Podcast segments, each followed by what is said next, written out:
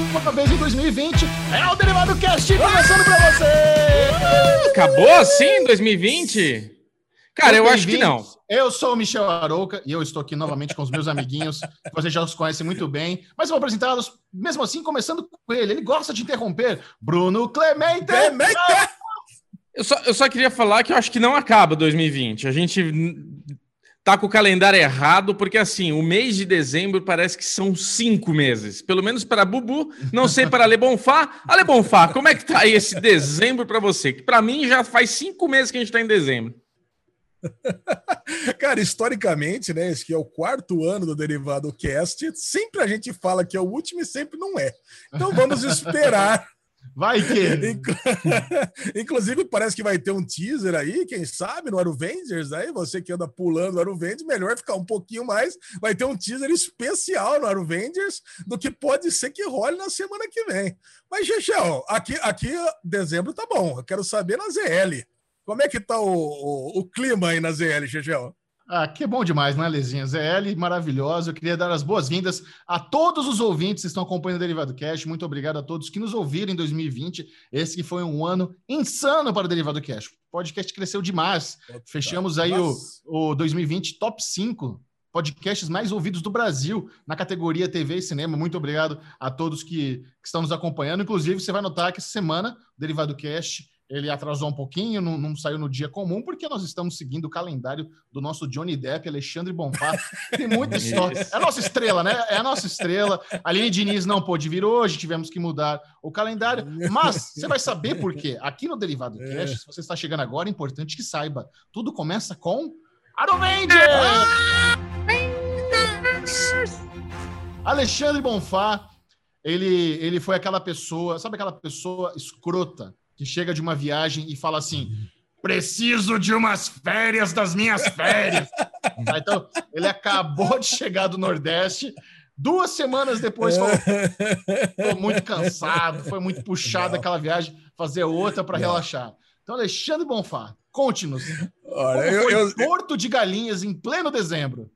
Eu sei que você gosta de me dar uma moral dessa, Xexão, mas não, não foi bem assim que aconteceu. Vocês sabem muito bem que essa viagem já estava programada antes da viagem de Fortaleza. É uma Verdade. viagem que eu. Cara, eu sonhei com essa viagem, porque, puta, esse ano aqui foi um ano muito complicado, um ano que a gente ficou durante meses em casa por causa da pandemia.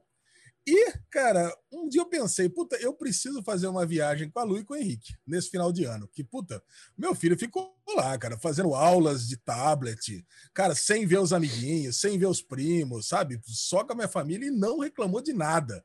Eu falei, pô, a Lu também em casa, tendo que é, aprender a fazer consultas através de tablets, e, cara, tendo que se reinventar. Então, cara, muita coisa aconteceu nesse ano. Então, eu falei, pô, uma viagemzinha no final do ano vai ser uma boa. A viagem de Fortaleza, vocês lembram bem. Eu fui eu fui como viajante substituto, né? Minha, minha tia não pôde ir, porque meus primos eles barreiraram a viagem da minha tia, e eu fui lá para acompanhar minha mamãe. Mas, cara, foram viagens familiares nesse final de ano, se vocês forem pensar bem, né? Foi uma viagem é. com a minha mamãe e agora uma viagem com a Lu e com o Henrique, cara. E assim, puta, e nada melhor do que escolher uma viagem num resort, né? Porque o pessoal ainda tá Uh, nesse lance de pandemia.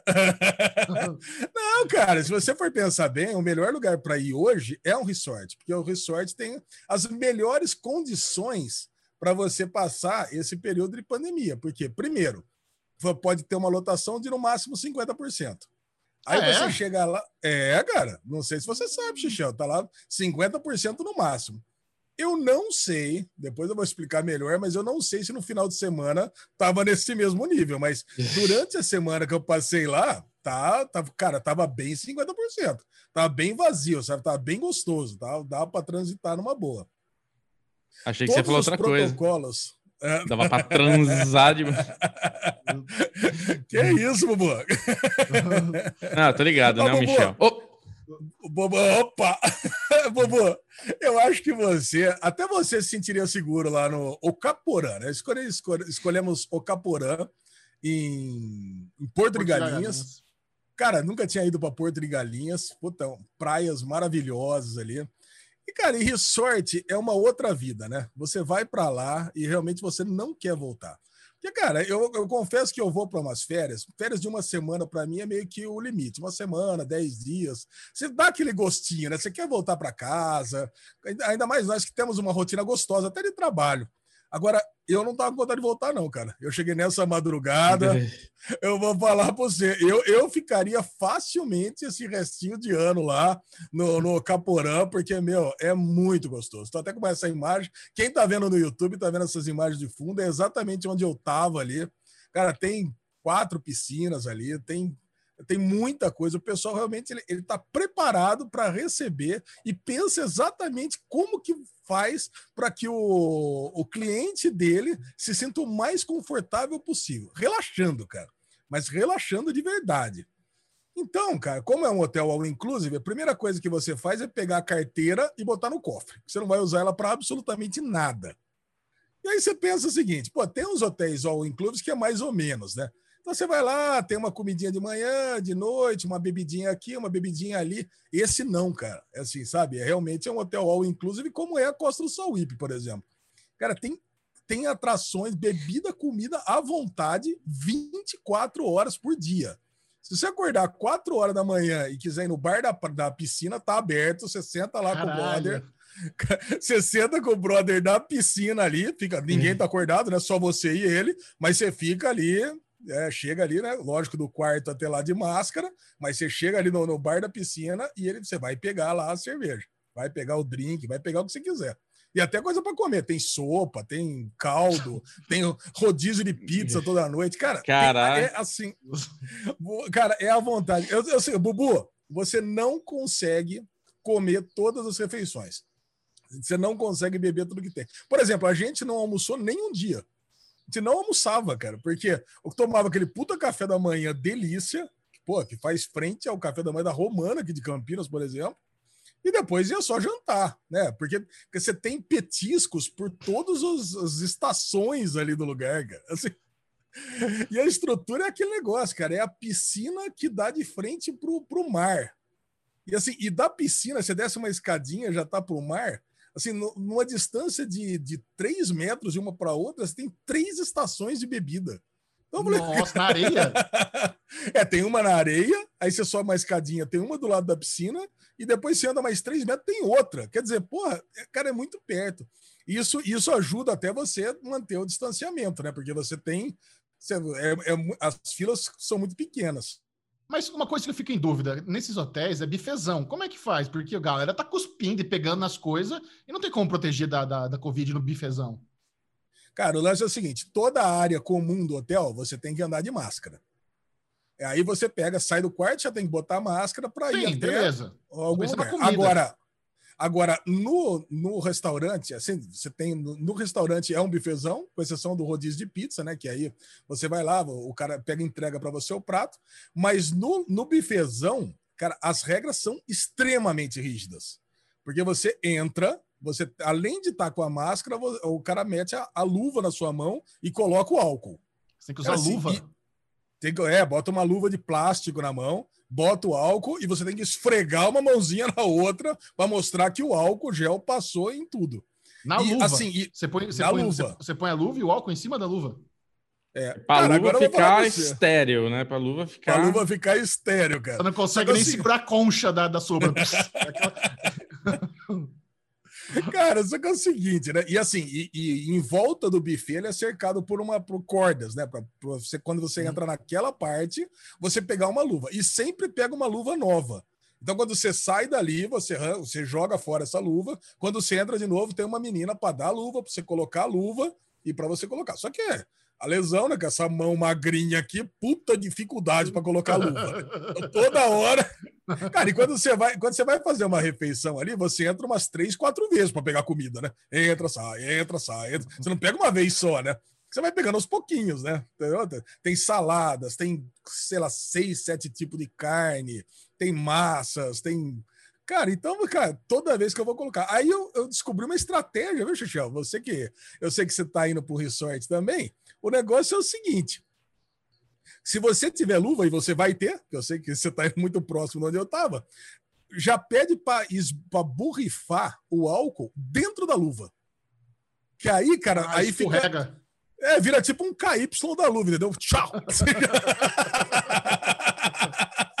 ela, ela borrifa o álcool dentro da luva, você enfia as duas mãozonas assim, pronto, tá certo. Só que aí ela vai passar o álcool também fora Sim, da luva. Entendi. Para dar aquela escorregada e entrar fácil. Olha, cara, muito bom, cara. Então você pega, cara, você vai lá, aí também tem uma quantidade limite de pessoas que estão pegando a comida ao mesmo tempo. Então, cara, você tá ali, cara, você tem ali quatro, cinco, seis pessoas pegando ao mesmo tempo, num buffet enorme. Você mal encosta nas pessoas ali.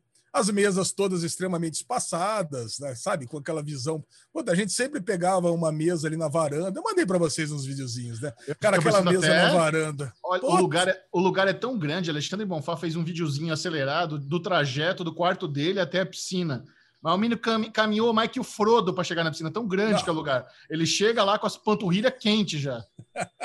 Cara, eu vou falar para você. Eu achei que eu ia fugir de caminhar esse ano porque não teve CCXP. Me dei mal. Cara, o que eu andei nesse lugar, eu tô com umas bolhas assim iradas no pé. eu tô com muita bolha no pé, cara. Nossa, foi muito, muito complicado. E assim, mas o mais gostoso dessa viagem, meus amiguinhos, é realmente passar esse tempo com a Lu e com o Henrique, cara. Você sabe, passar com o filhinho, ver como é que tá. E o Henrique, cara, sete anos de idade, é muito, é muito engraçado ver as frases que ele fala, né? Você vai ver, né, Bubu? O Vitão tá com quatro anos, e aí ele, quando ele tiver sete, a idade do meu, ele vai começar a falar frases do tipo: Nossa, na minha infância eu fazia tais é. coisas. quando, quando eu era criança, eu lembro que eu fazia tais coisas, porque ele virou o Luiz Autonomia lá, né? Pô, ele achava que ele, pô, vou sair, vou para um lado, vou para o outro. Cara, é muito legal, porque tem equipe de animação, né? A equipe de animação leva as crianças para um lado e para o outro, para fazer várias atividades o dia todo. Cara, Você é assim. judiou dele passando protetor solar daquela forma no rosto dele? Cara, é assim, o sol lá do Nordeste é diferente do que o sol daquele, queima muito mais, né? Pô, é, você tá perto do, da linha do Equador, né? Então, cara, você tá, é, é, é, é, duro. Então, no primeiro dia ele já deu uma, já deu uma queimadinha. Não de doer, mas deu uma queimadinha. Então, cara, principalmente no rosto, precisa colocar uma camada grossa. Cara, para evitar a dor, né? O Ale mandou, mandou uma foto da criança todo branco. Sabe quando você não espalha? Surfista às vezes deixa, né? Os, os do olho, assim, o menino, o Henrique, tava branco, a cara inteira de creme. Sem espalhar. Ah, cara. Ah, ele tá. Ah, mas ele, ele achou ruim, né? Ficou parecendo Coringa, mas tudo bem. Olha, vamos lá, cara. E o destaque dali, você vai ver, né, Xixão? O destaque de Recife, coisa e tal, é. Especialmente de Porto de Galinha, são as piscinas de corais, né? Puta, a gente tem, tem várias fotos. Eu vou, botar, eu vou botar umas fotos no meu Instagram das fotos que a gente tirou, né? Contratei uma galera para tirar foto da gente com os peixinhos. Uh. Puta, Aí o cara ele pega, dá, o, dá, dá, dá as rações e vem e tira foto da gente com os peixinhos ali, se alimentando. Aí foto embaixo d'água, foto como se estivesse tirando selfie. Cara, é muito bom, cara. cara olha, eu vou falar pra você. Viagem inesquecível, cara. Cara, e tem uma coisa que eu preciso falar para você, Jajel, que é muito importante para você também, Bubu. Que tem uma. A minha agente de turismo aqui falou para mim, e ainda bem que eu levei a sério, que agora, é, pelas regras novas aí da Anvisa, você tem que chegar três horas antes do horário do seu voo. Não sei se você está sabendo disso. E que. E ainda bem que eu levei a sério, porque as pessoas, quando. É, a lei da Anvisa, né? Porque isso tem a ver com o Covid. Ah, mas não é Embraer, é Anvisa. É, Embraer, Anvisa, não sei. Pelas, pelas, pelas leis aí que. A galera, os órgãos regulatórios aí chegaram à conclusão que tem que chegar é, três horas antes, porque é para não dar, justamente para não dar aglomeração. E isso aconteceu, cara, no voo da ida, tava ok, né? Eu peguei por Congonhas, aeroporto de Congonhas, aliás, hein? Nossa, que horror, hein? Sempre. Nossa, tá louco, cara. Sempre. Nossa, é muito feio o aeroporto de Congonhas. O, o prédio é bonito, mas, cara, parece estar sempre em construção, sempre em obras. Acho que é. um dia pretendem desativar aquilo ali. É, né? é muito pequeno, cara, é muito pequeno. Ele é Nossa. pequeno mesmo. Agora, no aeroporto de volta, cara, eu vi na pele o que aconteceu. Teve gente que chegou com uma hora, né, que era o, comum, e perdeu o voo. Cara, um, teve gente, não, teve muita gente. A gente na fila ali, a galera, nossa, mas eu cheguei aqui com uma hora. Não, mas agora é três horas. O voo já tinha saído meia hora antes. O voo ah, saiu, saiu antes? antes? É, porque agora a orientação é uma hora, é três horas antes. Cara, eu chegar três horas antes. É, é legal você ter falado isso. Eu sempre fui freak de aeroporto. Eu sempre fui o cara que chega muito cedo mesmo. Não sei se acho que três horas para voo doméstico eu nunca, nunca fiz isso, mas vou, vou, ainda bem que você ainda bem que você falou. Mas eu sempre é. prefiro esperar duas horas no aeroporto do que perder voo. Então sempre chego é, bem. Eu também. Eu também, cara. Eu acordo tipo, eu fico, eu já perdi voo com a Sabrina exatamente por isso. Porque ela é daquela, a família dela é daqueles que, tipo, não, isso é exagero e não sei o quê. É. Chegamos no aeroporto, toma, perdeu o voo, porque daí não conseguia embarcar a mala a tempo, não conseguia não sei o que lá, tava fila, essas merda. Eu sempre chego muito antes, e é legal você falar isso, porque as, a, talvez tenha gente comentando, ah, mas é assim mesmo, mas não, é voo internacional são três, era antes, voo internacional três horas antes e voo doméstico uma hora antes. E agora é três horas para voo doméstico também. Não sei se voo internacional ficou às três horas ou se aumentaram essa, essa hora aí de antecipar. Mas é louco, cara. Eu também, eu sou, sou muito ansioso, então sempre estou antes nos lugares. Ah, melhor, melhor chegar antes. E o pior é que o voo de volta ia sair cinco horas. Ia sair cinco horas e eu achei que era às três. Então eu cheguei cinco horas antes. Aí eu fiquei parecendo. Tô, de novo, você errorado, Porra. Fiquei parecendo Tom Hanks no terminal lá, né? Junta, lado, juntando, juntando carrinho. É, juntando carrinho para ter moeda. Ô, mas o que, que acontece? Você não, você não também trocou os horários quando você viajou com a Mames para Fortaleza? Não, com a Mames não. Você trocou os horários, sim. Acho que eu troquei, sim. Ainda bem que eu troco o horário sempre para. Trocou, pra... acho. É. Então... Foi horário ou foi dia que você trocou? Não, dia uma não, né? assim. É. Muito bem. É, muito bom. E você, Bubu? Qual foi o eventinho da semana? O que você fez de bom? Cara, o Bubu fez uma coisa que o Michel já odiou, mas é uma estratégia financeira do Bubu. O Bubu vendeu o carro dele e eu comprei um francesinho ali. Coisa cremosa lá em Sorocaba. Achei um Citroenzinho C4 com 30 mil quilômetros que eu falei, essa bomba é minha. Fui lá ver o carro, carro zero, cara, zero, zero, zero. Agora vai ficar comigo até o, que nem o Peugeotzinho da Lei, até sumir, até ele desintegrar, vai, porque para vender essa porra. Mas porra assim, cara, é interessante, né? Porque às vezes você precisa de um cachorrinho, assim, um carro, cachorro, eu digo, e é um carrinho muito bom, é um carro confortável, é um carro completo. E, cara, hum. barato, entendeu? Barato pelo que ele entrega. Então, tô, Barato sai tô... caro, hein, Bubu? Não, Barato esse não. não. Bubu, tava, tava com, eu segunda-feira passada, quando a gente fez a gravação junto, inclusive a gente pode até falar o resultado da gravação que já tá passando na TV. Mas ah, é verdade. O Bubu, tava com Jetta, Jetinha lindo, cheio, do, cheio das fresculhadas lá de sensor, é. e acelerava sozinho, e brecava sozinho, computador navegador, 1.4 turbo, andava um carrinho gostoso. Aí, uma semana depois, o cara me tá com Citroën, velho. As ideias, as ideias. Cara, e posso falar? O mercado de, de veículos tá muito aquecido. Muito aquecido. E eu anunciei o Jetta, falei para Sabrina, é, cara, valorizou X% aqui o carro, você acredita? Nunca vi isso acontecer, os carros, é. porque tá, falta, tá faltando insumo, né, Ale? Então, carro zero, você não consegue comprar aí na loja e comprar um carro zero tipo carro popular, assim. Você comprar um Rolls Royce, uma Lamborghini, vai estar tá lá na porra da loja porque não vende. Agora, comprar um, um Fox aí, comprar um carrinho, um, né, um Golzella aí, tipo, ah, comprar um carro normal, sei normal, comprar um carro numa concessionária, carro padrão nosso, é, dificilmente vai ter para comprar. É, então, os carros usados, cara, valorizou um absurdo, um absurdo.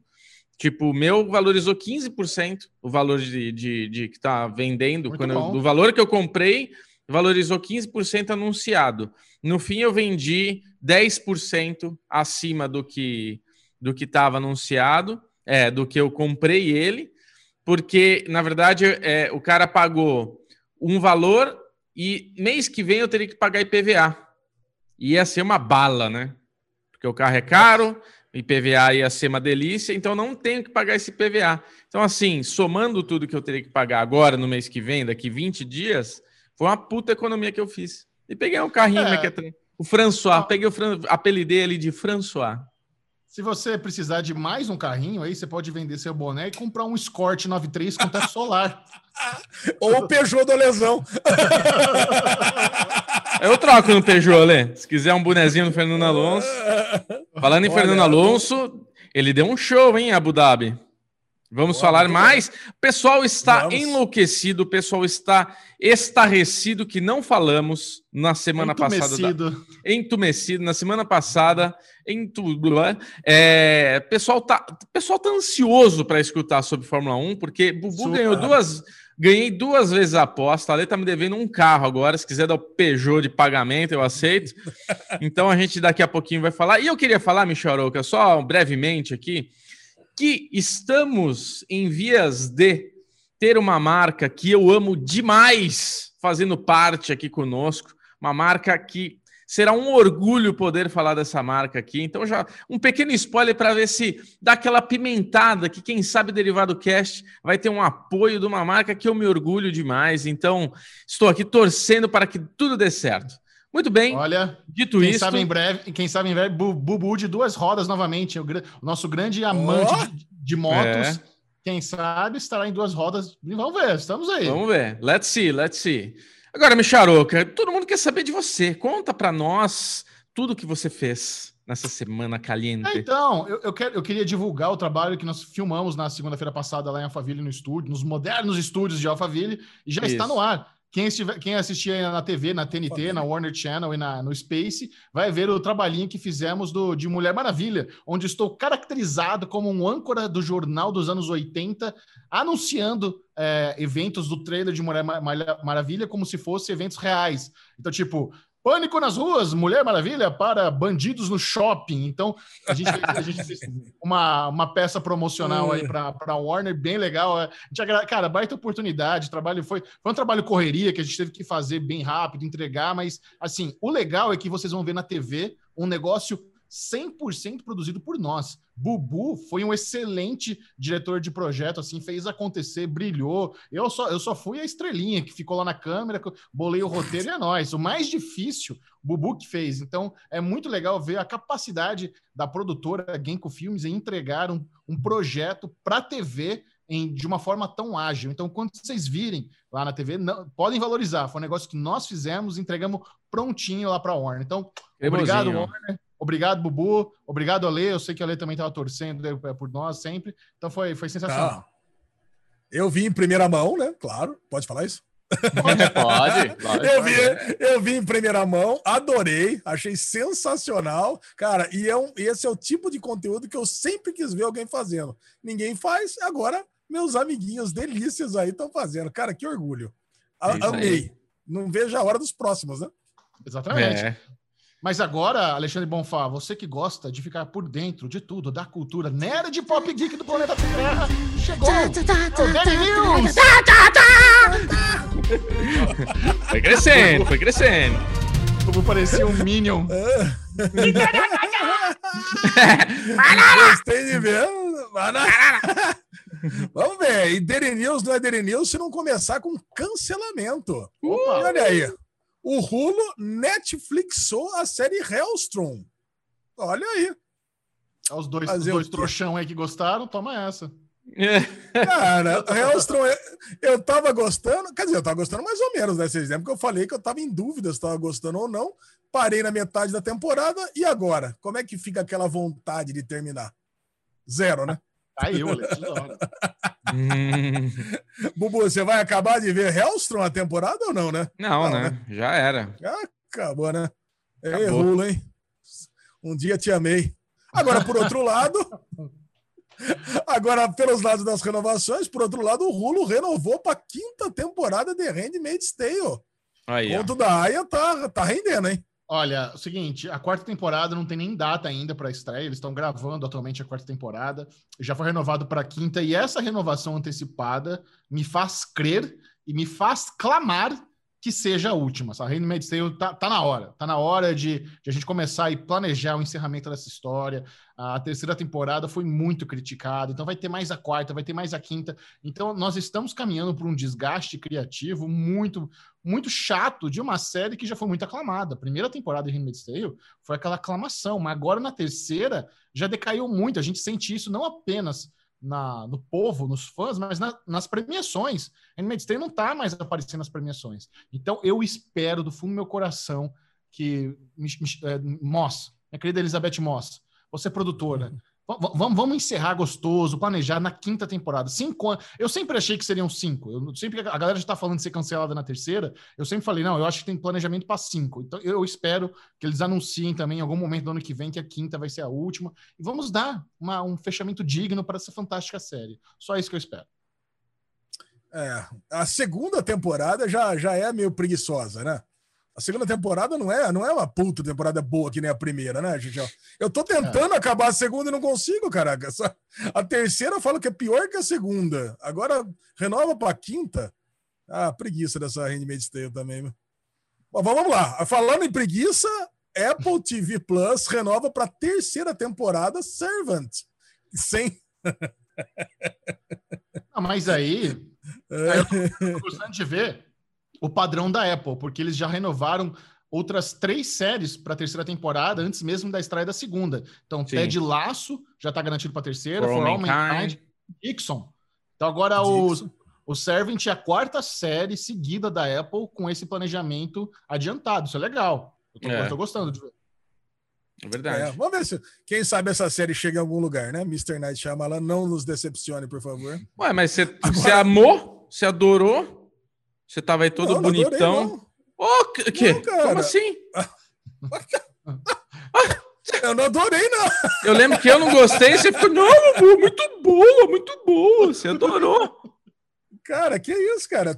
Eu tava adorando até o penúltimo episódio. O último eu achei bem bizarro, aquele lance todo, de sair, desaparecer, não sei. Eu achei esquisito. Hum, tá. Eu gostei mais que você só. Isso, adorou. Vamos lá, e a HBO renova para a segunda temporada Industry.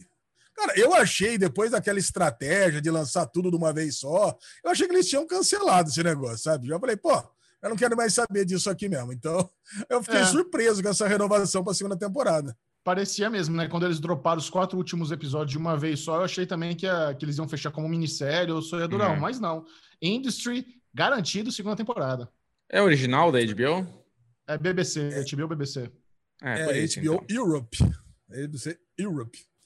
Cara, e a, a, notícia mais surpreendente aqui da parte de renovações é It's Always Sunny em Filadélfia, que um dia puxaram nossa orelha aqui, porque nós falamos que Danny DeVito não apareceu numa série há muito tempo, né? Aí depois ficamos sabendo que ele tá nessa série, não sei nem se tá ainda, mas esteve ah. pelo menos, tá até hoje.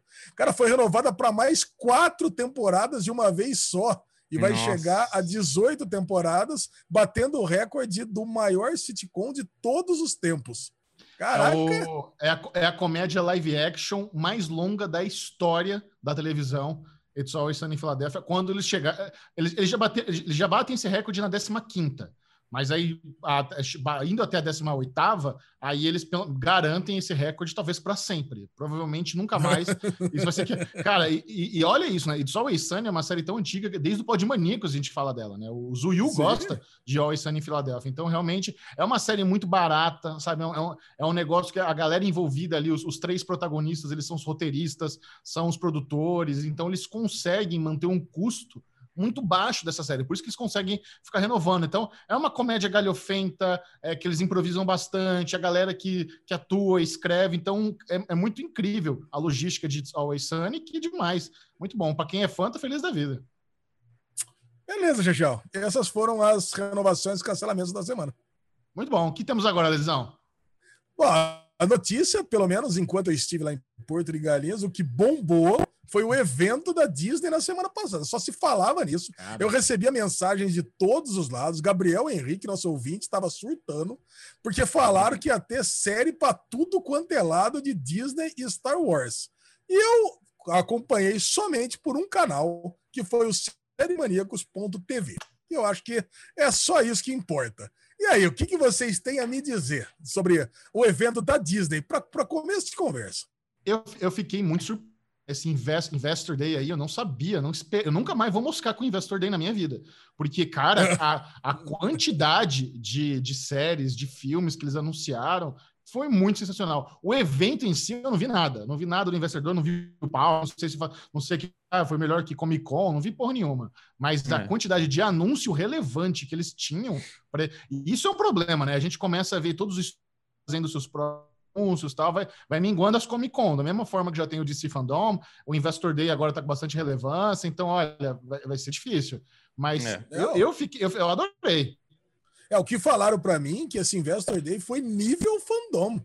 Foi, foi tão bom quanto o fandom. Cara, era tudo gravado antes, tinha legendas, é, sabe, as transições eram fantásticas e tinha realmente mais anúncios do que o fandom. Então, puta, a galera ficou surtou com esse evento. queria Agora vamos o que, que você achou. Principais... É, queria saber o que você achou do Loki. Loki, o teaser do, da temporada. Calma. Ele vai tô, falar. Tô ansioso para falar. Nossa, eu achei foda demais. Então vai. Vamos ver. Então, vamos lá. Para a primeira notícia aqui do dia, é, lança os novos trailers de WandaVision, Falcão, Soldado Invernal e Loki. Cara, é, e aí? Mas eu, concordo com o Bubu. De, dessas novas séries aí, Loki foi o que mais me empolgou. É muito louco, assim. A, é, é, que eu não conheço a lesão, talvez você consiga nos explicar melhor ali o personagem do Owen Wilson e esse e essa esse, esse lugar aí que tomam conta do espaço-tempo, mas é muito louco porque quando o Loki pega o Tesseract lá nos eventos do, dos Vingadores, que a gente viu no Ultimato e some, ele tem uma janela de tempo aí até ele morrer na mão do Thanos, onde ele está causando pelo multiverso.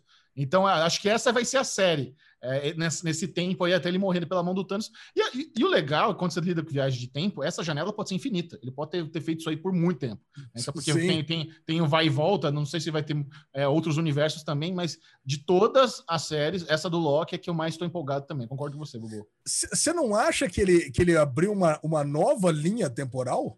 É o que eu Cê acho. Eu, então... É o que eu pensei. Eu acho que, tipo, esse fato que aconteceu do Ultimato, meio que botou ele de novo na historinha aí. Foi, abriu uma. Aquele Loki que morreu, morreu. Agora temos o outro aí que se salvou. Eu tenho, eu, é. eu tenho essa leitura também, Alezinho. Acho que não. É, eu acho que ah, sim. Ah, eu tenho. Cara, não, porque, porque assim, não, porque não, não é isso, porque ele sumiu. Então vai ficar sem Loki na outra linha temporal? Não tem como ficar sem Loki. Ele, só, ele é o mesmo, não é outro, não. Não, mas o que é, o, o Thanos, quando mata ele, ele dá o estalo e acabou o filme. O próximo filme que rola toda a treta, não, que eles estão lá no passado, ele, que chuta ele, o negocinho. Ele morre em outro filme, eles estão na nave lá e o Thanos pega ele pelo pescoço e mata. É, ele morre no começo Isso. do último filme. Então, mas aí eles voltam no passado. É no último, não é que ele morre? É ele no Ultimato. No Guerra Infinita. No Guerra Infinita. Ele morre no Guerra Infinita. Tá, beleza. Não lembro o filme que ele morre, morreu. É, mas quando eles voltam para o passado para recuperar toda a treta, para ter todo o reboot lá, a única, a única que a gente sabe que morreu porque não consegue retornar é a Viúva Negra. Essa morreu na, na pérola lá e foi pro vinagre, porque é, é, foi um, é um acordo da alma. Só que, tipo, a verdinha lá voltou. Entendeu? Porque Quem? a verdinha, a. a Gamora, Gamora voltou. O Loki vai voltar, cara. A única que a gente tem certeza que não volta é a Viúva Negra. O resto para voltar tudo. Não, não, não, não, ele não precisa voltar. É o que eu tô dizendo. Dá para continuar essa série dele. Ele ah, pode ele aparecer. Ah, ele vai dessa voltar. forma. Não, ele vai, voltar, ele vai voltar, mas eu acho que a, a morte dele não, não foi desfeita. Ele, ele, ele morre. Quero que ele volte, Michel. Ele é lindo. Mas vai, é que não faz diferença, eu tô tentando explicar. Eu sei, eu sei, eu, tô, eu entendi, caralho, eu tô só causando. Não, mas assim, mas vocês dois têm duas opiniões diferentes e eu tô com o Bubu. Assim, ó, porque o Chechel acha que em algum momento ele volta para a continuidade dele normal e morre na mão do Thanos. É. E o Bubu acha que ele virou uma outra pessoa, criou uma criou um outro Loki que ele vai continuar depois do MCU, independente daquele que morreu. Para mim é isso, isso, que vai acontecer. Cara, ele... o, o, MCU tá caminhando para uma nova geração. O MCU não tá caminhando para resgatar a galera old school. É de agora é, vai ser outros, outros, outros personagens, outros atores. Eles não, eles não têm interesse em ficar esticando o Loki na fase 5, sabe? É Ai. isso. Eu tenho é medo legal, dessa nova geração. Não, não, ah, não, não tenho medo nenhum, cara. Vai ser muito bom, cara. Vai ser tá, muito bom. Tá aí. Agora, e a textura de filme do Soldado Invernal? Caralho, velho. Caraca. Isso me, deixou, isso me deixou muito feliz. A, a qualidade da, dessas cenas aí do Soldado Invernal e do, do, do menino lá é, é, nível cinema. É nível. Tá muito bom. Eu fiquei Mas o Loki caramba, também cara. tá animal, não tá? Tá animal, mas é porque na, na, no Soldado Invernal e no, e no outro a gente tem o o, as cenas de ação, o cara voando Sim, e causando, explodindo. Então, dá para ter uma ideia melhor. É, é o, que, o que com certeza a gente está vendo é a Disney fazendo uma história gostosa, cara, de tipo, tudo que eles estão lançando é padrão filme deles. É. Tipo, Mandalorian tá aí pra provar isso, cara. Não tem, eles não estão pra fazer meia, mequetrefe, não. Não é, vamos fazer o Flash com aquele cromão escroto. Não, cara, é tudo delícia. Sem falar mal do Flash, que eu sei que tem um, o fã-clube lá desesperado por ele, mas é aquilo, é cromão, é chapolim, aerolito para todo lado. O Mandalorian, o negócio da Disney, pelo amor de Deus. Queria inclusive falar uma coisa, cara. Eu assisti Esqueceram de Mim com meu filho esse final de semana e a Sabrina. Meu, vocês precisam ver o Vitor assistindo Esqueceram de Mim, cara. Esqueceram de mim, não. Que, querido encolher as crianças. Tô misturando. Ah, querido encolher as crianças. Caralho, velho, envelheceu bem pra porra aquele, aquele filme. Vocês acreditam, cara? Com aquela. A hora que a abelha começa a voar com o cara no o, menino lá e o, e o irmão do outro lá, caralho, ele ria, velho, ele pulava, coisa mais legal. Assiste com o Henrique, o, o Alisão. Ah, vou assistir, ele vai adorar. Ele assistiu cara. divertidamente na, no avião. Divertidamente é ótimo. Né? É, é ótimo. Maravilha. Cara, mas, assim, mas falando então, de né? ah, e WandaVision, né, que a gente não falou, cara, é a é. primeira vez que a gente tem cenas fora do daquele mundinho que a, que a Wanda criou, né? Então uhum. você vê que vai ter, a partir do momento, ele vai voltar no mundo real e você vai ver que nós aqui, nós, nós do mundo real, vamos estar combatendo esse mundo que a Wanda criou. Então, cara, mas pô, eu gostei. Então, quer dizer que ela, ela vai estar tá criando alguma coisa que vai ser um perigo real para a humanidade. Eu Caralho. também tive essa, essa impressão, cara. Eu tô muito empolgado com o WandaVision. Estreia no meu aniversário, 15 de janeiro. Então, tô muito hum. feliz. Vamos ter uma sériezinha delícia, do, do, a primeira live action da Marvel aí em 2021, logo em janeirão. E, cara, vocês viram? Eu acho que, inclusive, aparece a. a no, é no trailer do Loki. No trailer do Loki aparece a Viva Negra, cara, rapidão, assim, num flash. Tem, vai ter essas séries, velho. Vai, vamos ter que prestar atenção nelas. Vamos, vai, completamente interligada. que mais, Lesão? Vamos lá. Próxima notícia, também saiu o trailer de What If, que um dia aqui Cara. nos quadrinhos da Marvel, aqui da Abril, foi apelidado de O que aconteceria se. Cara, que eram historinhas narradas pelo Vigia, que é o, um personagem que mora na Lua, e faziam é, historinhas que com elucubrações do universo Marvel, que alteravam pequenas coisinhas do passado e mostravam o que, que aconteceria se aquilo acontecesse, e normalmente acabava de uma forma trágica. Porque, como eram histórias é, é, one shot, né? Que ia, começava e terminava e não ia ter continuação depois, então podia matar o Peter Parker, podia matar a Tia May, legal. podia acontecer um monte de coisa assim. Cara, muito legal, porque é isso, né? A animação vai ser uma antologia, cada episódio uma historinha fechada, é, meio que brincando aí. E se na verdade o, o primeiro, o super soldado, fosse não fosse o Steve Rogers. Steve Rogers? Você é, é Agent Carter. Steve Rogers. Agent, Agent Carter sabe? Então é. eles vão é. fazer essas brincadeiras. E se o Star Lord fosse o viesse de Wakanda, sabe? Então vai ter muita coisa. É. Eles vão fazer essas misturas, bem legal. Ah, cara, isso aqui. E outra, a qualidade do desenho lá foi muito foda, né? Tá a qualidade tá ótima. Eles, eles, eles pegaram os, os atores do MCU para usar no traço dos desenhos dos personagens. Assim, bem, boa, boa sacada. E boa parte boa. as vozes também, né? Boa parte eles são os dubladores também. É. Ah, não sabia. é, caraca, vai ser muito bom, cara. Mais um desenho pra gente assistir aqui. Não, não vamos sair da Disney Plus mesmo, viu, Bubu? Nossa, Ali... cara, para mim já se pagou. Só o que eu tô vendo de coisa gostosa ali e o que meu filho tá se divertindo, já pagou o ano. Já valeu. É, se você precisar da, da, do meu perfil lá, você avisa que eu assino também, tá? eu não, libero o perfil da É até conta. quatro perfis, né? Que pode, pode, pode fazer? É um negócio assim. É né? até quatro. É, por enquanto você só tem três lá. Não, e, o, e, o, legal é que o Vitor, quando eu abro, ele fala: não, não entra no, no tio Alê, não. Não entra no tio Alê, não. Ele. ele, então ele já vale só por isso. Ele linkou que aquele bicho é você, tá? Ele realmente acha parecido. Qual que é o avatar? É, o JP é o Sullivan. É. Ou Sullivan, Monstros S.A. É, igualzinho. É, muito bom. Próxima notícia aqui: Disney Plus divulga também os bastidores de Miss Marvel. Cara, Muito bom também os bastidores. Essa série no quadrinho chegou no, em 2018, criando um alvoroço total. Puta, foi best-seller, ganhou o prêmio Eisner como melhor quadrinho do ano, melhor novo quadrinho do ano. Cara, primeira heroína é, islâmica. Cara, e foi muito legal, cara. Sabe, é, é um, assim, são álbuns que, que já tá quarta, quinta edição de venda.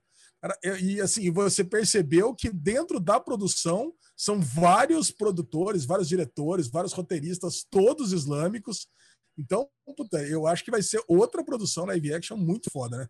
Hum. Tá, tá, com cara boa mesmo. Inclusive, eu tava lendo sobre ela, né? Ela, ela é uma inumana. Eu só achei meio merda o poder dela, né? Ela tem o poder de, de manipular o meio que o, o, esticar a mão, esticar, crescer a cabeça. Como é que a Capitã Marvel vai ter um poderzinho desse? Isso que eu não entendo.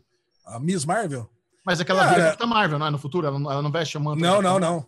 Não é não, isso? Não, ela, é, ela até hoje é só a Miss Marvel. Não, não ah, é eu, tinha, Marvel, não. eu tinha entendido que ela, ela veste o, o, o manto da Capitã Marvel.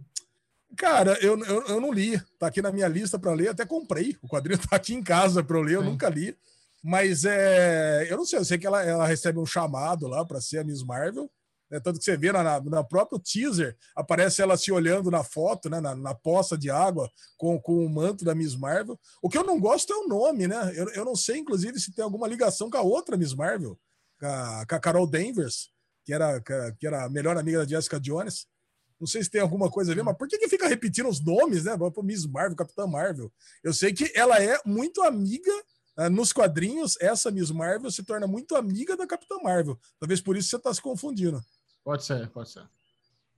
Cara, mas é, cara, mais uma série que estão aqui empolgada. Mas também já era, essa série da Miss Marvel também já tinha sido anunciada, né? É, tiveram só os, os, os bastidores ali da galera da produção, dando os testemunhos nesse videozinho aí promocional. É. Agora a notícia mais importante da Marvel e a última: elenco do Derivado Cast confirmado em Homem-Aranha 3! Uhul! Uhul! o Bubu não estava sabendo. Nós Olha aqui aí, assinamos contrato, assinamos contrato e vamos participar do Homem-Aranha 3, como é. todo o resto da população mundial, 7 bilhões de pessoas vão estar nesse filme. Tá todo mundo lá, tá, todo mundo confirmado. Puta salada. Caraca, cara, isso virou um meme, né? Na semana passada, todo mundo falando que vai participar de Homem-Aranha 3, mas a notícia real é que Charlie Cox está quase confirmado, né? Não é oficial, mas muito provavelmente teremos o Demolidor da Netflix, Charlie Cox, participando de Homem-Aranha 3 também. Ele ah, mais gostar. 483 personagens. Eu ia curtir, cara. Se a, se, a, se a Marvel conseguir resgatar o Charlie Cox aí para esse papel, vai ser muito bom. Vai ser muito, muito bom. É, os direitos já voltaram para ele, é. o cara tá lá sem fazer nada. E, cara, e a gente já tem até o plot, né? Você lembra no final do 2, na cena pós-crédito, temos ali o JJ Jameson denunciando o Peter Parker e ele é um advogado. Ele vai é precisar isso. de um advogado, acabou. É ele, vai trazer. É.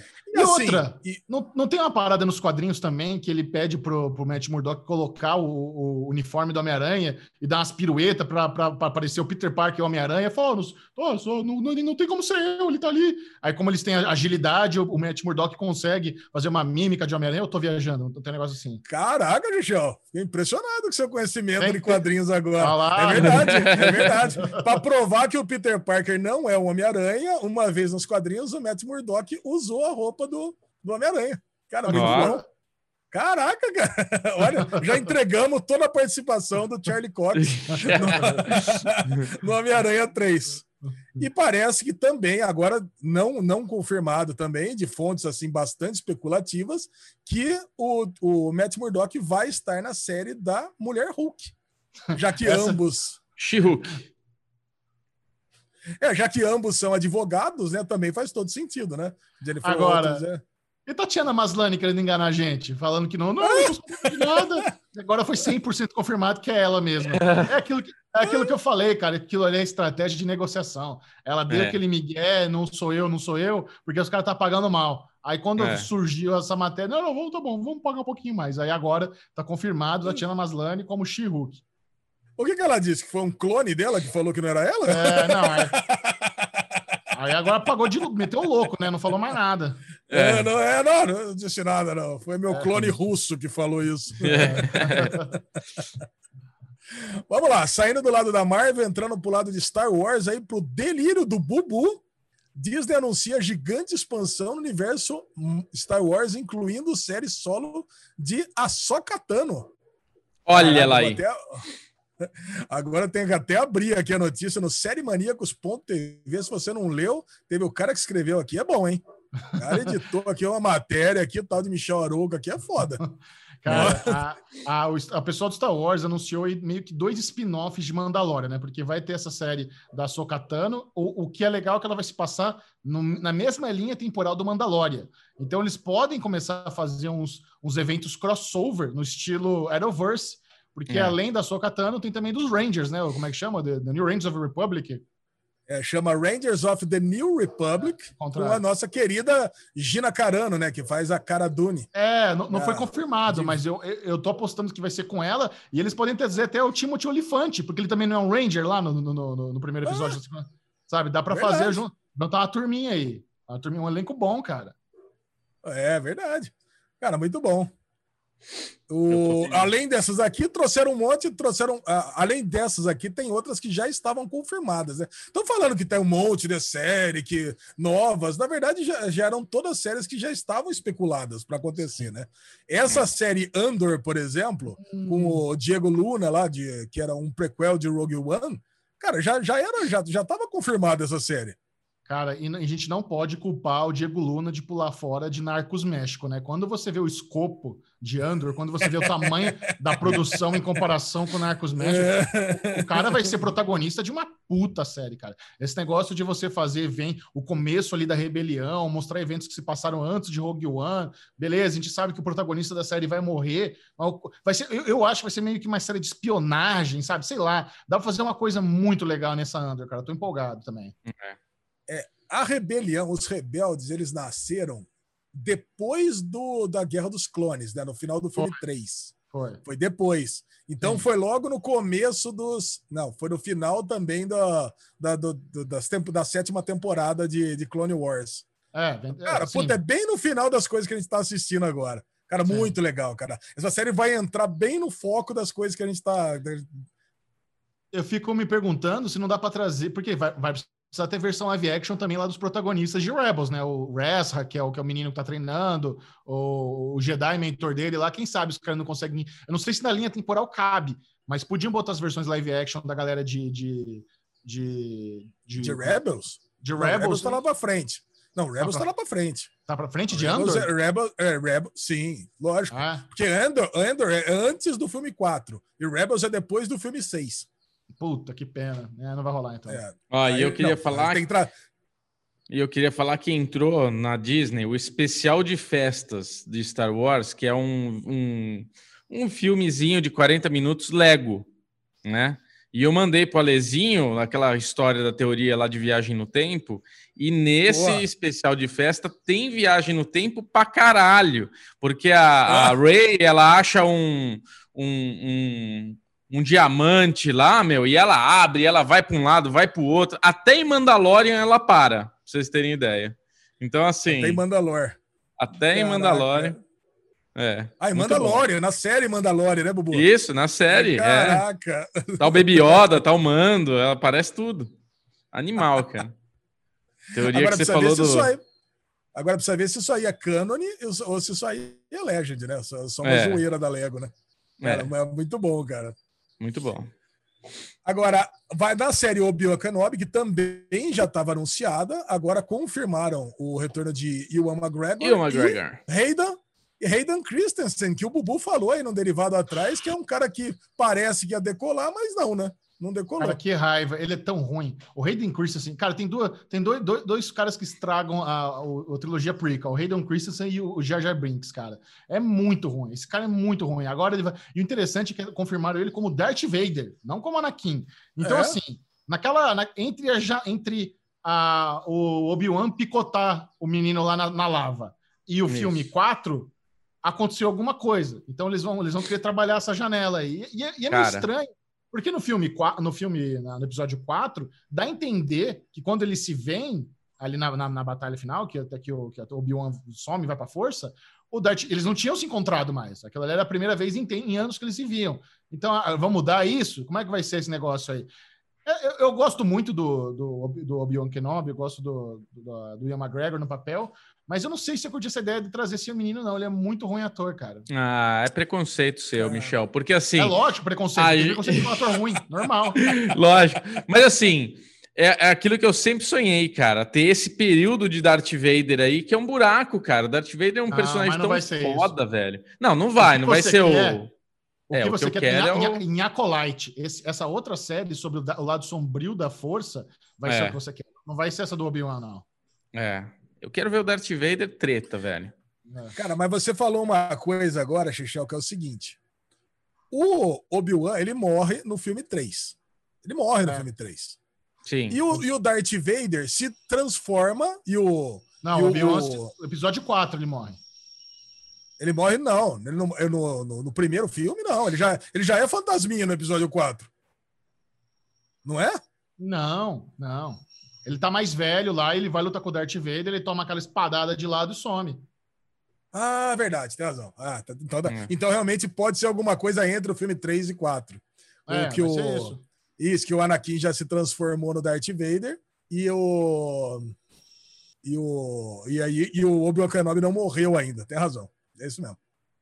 Ó, é o seguinte, além disso tudo aí, ainda tem mais um monte de animação, de curta, de vai fazer um monte de coisa aí de anime. Então, quer dizer, tá tudo lá no SérieManíacos.tv. Se a gente for ficar falando ah. de um por um ah. aqui, vai ficar extenso demais. O Bubu o não vai último, gostar. último, tem, é. o, tem, tem o filme da Perry Jenkins que foi anunciado, né? O, o, o, o ah, como é que é isso aí? E, isso vale a pena, porque a Perry Jenkins foi anunciada para dirigir o Rogue Squadron. Rogue... O Rogue Squadron não é o, o esquadrão do Luke? Do Luke Skywalker? Ou eu tô confundindo? Que esse Rogue Squadron é famoso. Mas o mais legal do videozinho é a narrativa. Não sei se assistiram. Mostra a Perry Jenkins falando que ela é filha de aviador e que o pai dela Sim. morreu em combate e que o sonho dela era fazer o maior filme de aviação da história. Caralho, e finalmente olha. ela vai poder juntar duas das suas paixões. Filme de aviação. Aí ela, ela tá no patins, né? Fala, ah, eu sempre gostei de me, de me mover rapidamente tá no patins, tá? Aí ela tá se arrumando, não sei o quê, contando essa história do pai dela. Aí ela fecha o, o, o, o porta-mala do carro, veste uma macacãozinho assim de. bota o capacete da, de Star Wars e vai andando em direção a uma X-Wing. É, Caraca. é o teaser do Caraca. filme dela. É bem, vocês não viram esse vídeo? Muito bom, cara. Não, não cara, muito, muito bom. bom. Que legal. Cara, tá com moral, legal. né? Tá com moral. Tá com moral Perry Jenkins vai ser foda, cara. E as coisas em Star Wars vão de trás para de, de, de, de trás para frente, né? Porque uhum. era Rogue One, agora vai para essa daí, depois vai do, do, do, do, do Andor. Quer dizer, as coisas vão acontecendo do, do final para o começo. Esse filme dela vai ser meio que um Rogue One, acho que vai ser um filminho solo aí desse esquadrão, e é só, não é? Porque a primeira coisa que eu tinha lido é que ela ia comandar a nova trilogia, e não é isso, ela vai fazer esse Rogue não. Squadron, e acho que só é um prequel do Rogue One, esse aí. Então, quer dizer, porra, é. Eu entendi que é um prequel do Rogue One. Só porque tem Rogue no nome? Por isso, entendeu isso? Acho que sim. Ok. Porque se for o esquadrão do Luke Skywalker, é depois, né? é verdade. É. Pode ser que eu esteja falando bobagem, ignora. e vamos lá, agora mudando de, mudando de plataforma de streaming, Chechel colocou disso aqui deve ser porque ele conhece, né? Porque eu não conheço o Bubu também, com certeza não.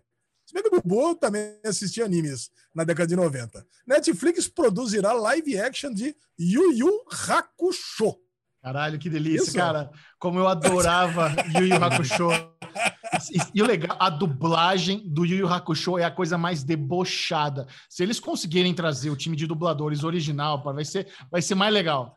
Cara, você o Ale adorou o Yu Yu Hakusho. Ele não consegue parar de rir. Você nunca fez Leigan? Com, na, com, brincando com os amiguinhos? Nunca viu o torneio com os irmãos Toguro? Que isso, gente? Que, que infância é essa no Yu Yu Hakusho? Infância é essa, no meu caso, a vida adulta, né? É, eu já devia ter filho quando passava já. isso. Cara, fiquei muito empolgado, muito empolgado. Mas assim, é, é, aquele negócio, é empolgado barra pé atrás, né? Porque pra cagar esses live action de, de anime é dois palitos, né? Vamos ver. É. Eu lembro quando eu, eu ouvi falar desse Yu Yu Hakusho aí, quando, quando saiu num, num, canal num canal 42, cara. Só que eu comecei a ver, eu falei, ah, não faço ideia que seja isso, não vou nem escutar. É, Mas absurdo. Que... absurdo vocês não conhecerem Yu Yu Hakusho, cara. Muito foda. Yu eu tô pensando Hakusho. quem seria um bom irmão Toguro, né? Eles podiam trazer. Aqui The Rock não vai participar de uma série bosta dessa, mas, cara, do irmão Toguro uhum. tem que ser grande, largo. Ah, sabe, sabe o, o trapézio marcado assim no ombro, bitelo? Esse tem que ser irmão Toguro. Até, até babei na, na tela. cara, até meu fone de ouvido aqui. Só melhora o, o Yu Yu Hakusho aí. A última notícia desse Daily News, uma notícia curiosa aqui. Quase que eu botei no Ninguém Se Importa, mas acabou entrando pro Daily News. Vai. So, é, subiu de categoria. Como um podcast, nova ferramenta da Netflix permite que você apenas ouça filmes e episódios. Veio do B9 essa notícia. Olha que notícia Cara, curiosa isso. A minha primeira sensação é odiar isso, sabe? Pô, é. como assim, né? Você vai só ouvir, vamos supor que você faça isso com Dark, né? Você vai só ouvir, você não vai ver.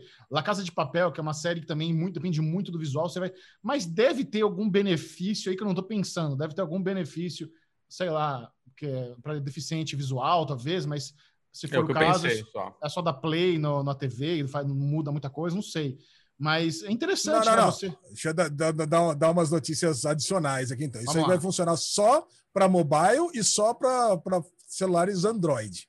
Ok. E assim, na notícia aqui do B9 não fala nada sobre deficientes visuais, mas fala sobre documentários, por exemplo, que a, a parte da a parte da tela não faz muita diferença. Okay. Então, sei lá, se tem um. Não, para. Cara, esse é o pior argumento. Tipo um TED Talk, tipo um TED Talk, Gigel, por não, exemplo. Mas... O cara tá ali só falando, o cara, o cara quer economizar os dados dele, então ele baixa só a parte de áudio e vai Caramba. escutar no avião, por exemplo. Não, mas o que você falou, cara... o TED Talk é um cara Talking, é um cara falando. Beleza, é, você só é, escutar é, esse cara. Agora, um documentário que você está registrando a natureza, Não. que você está falando do cara, da cidade.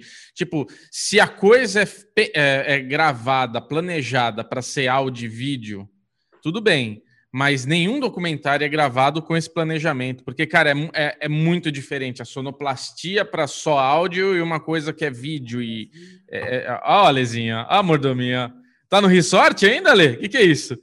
Trouxeram café. Não, quantas vezes, quantas vezes a gente já elogiou a montagem do, do, do, de, um Sim, documentário? Porra, Hoje em dia os documentários estão muito cinematográficos, tem os efeitos de lettering, tem a montagem, uhum. sabe? Não dá. Não, é visual, não, né? É, é visual. muito visual. Mas enfim, deve ter algum benefício que a gente não sabe, mas obviamente é. não, não, não pretendo usar essa, é essa, teste essa mesmo, isso aí.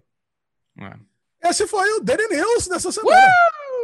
Muito bem, atendendo a pedidos de uma audiência completamente Porra. carente de Fórmula 1, recebam o bloco da Fórmula 1. Uau!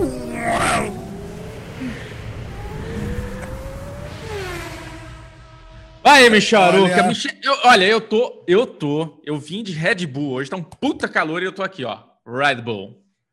Ah, Red amo, Bull caralho. Racing. Mas eu tô mais orgulhoso ainda pela McLaren, que fez um campeonato ascendente. No final da temporada, ela melhorou, ela subiu e ela me deu orgulho. O Carlos Sainz, que piloto, que homem também, maravilhoso, manda muito bem. Agora, eu, antes de mais nada, já quero anunciar, já fiz isso aqui, mas eu quero deixar claro que Fernando Alonso, ele tem um lugar no meu coração. É. E ele já tá arregaçando, Alezinho antes de falar da polêmica corrida onde a Mercedes tive, tivemos Russell na corrida brilhando e eu queria aqui botar o meu pé no chão para falar. Ale Bonfá, nós começamos essa aposta há o quê? Dois anos atrás? Começamos é, essa aposta. Começamos essa aposta com um argumento de Bubu falando o seguinte: a Fórmula 1 está chata. A Fórmula 1 é sem graça. A Fórmula 1 é apenas uma corrida do melhor carro contra os outros carros. E você, Ale Bonfá, me questionou, levantou, levantou a bandeira de que não, que a Fórmula 1 ela é muito competitiva, ela é muito legal. E naquele ano que a gente apostou, foi realmente uma, uma temporada competitiva, graças às irregularidades da Ferrari. Porém, Michel Arouca, nós temos aqui uma situação. Como assim? Do... Não, como assim? Não, não, deixa eu interromper. Aquele ano, não sei se você lembra, é. você apostou no Vettel porque o Vettel estava disparado na frente. Aí Sim. você apostou no Vettel e eu falei: você quer ver como é legal? Eu vou apostar no Hamilton e eu vou ganhar. Tá. E o Hamilton ganhou. É isso. E não teve, e não teve irregularidade nenhuma da Ferrari naquele Você tá ano. certinho, você tá certo. Mas o que eu queria dizer, o que eu queria dizer é que a Fórmula 1 ela, ela é chata. Ela é chata. A carinha de ela só, ela só funciona. Ué, por que você falou que tinha irregularidade e não teve, então? Tá assim. Ela, a Fórmula 1, a Fórmula 1 ela só não é mais chata porque nós apostamos porque nós estamos aqui competindo com pilotos lá atrás, com situações. Isso, porque assim, é esse ano nós temos uma situação que é Não. pegar o cara que anda em último lugar, no pior carro do grid, colocar no melhor carro, no melhor lugar do grid e vamos ver o que acontece. E o cara anda na frente de todo mundo. Não é que o, o Russell é o melhor piloto, é um cara. É que o Russell é um piloto de Fórmula 1 preparado, é um piloto de Fórmula 1 arrojado, deram o melhor carro na mão dele e ele andou bem. Se a Mercedes não tivesse embaralhado, feito toda a cagada que ela fez, o Russell ia ganhar a corrida e ia provar pra gente que a Fórmula 1 é chata. Quem tem o melhor carro, ganha. Ponto, Ale Bonfá. Bobo, eu vou falar a minha experiência com a corrida com o GP de Sakir, que para mim foi o melhor do ano. Uhum. Cara, e trouxe realmente, teve muitos GPs muito chatos, porque depois que o, o Hamilton passou os recordes do Schumacher, foi heptacampeão, passou o número de corridas, passou poles, para mim perdeu a graça. Eu tava torcendo para que isso acontecesse. Depois Sim. tá lá, agora virou o Hamilton fominha. Ele tem o melhor carro, ele é o melhor piloto e acabou. Agora, nós temos. Ah, se há de convir comigo que o Bottas também tem o melhor carro.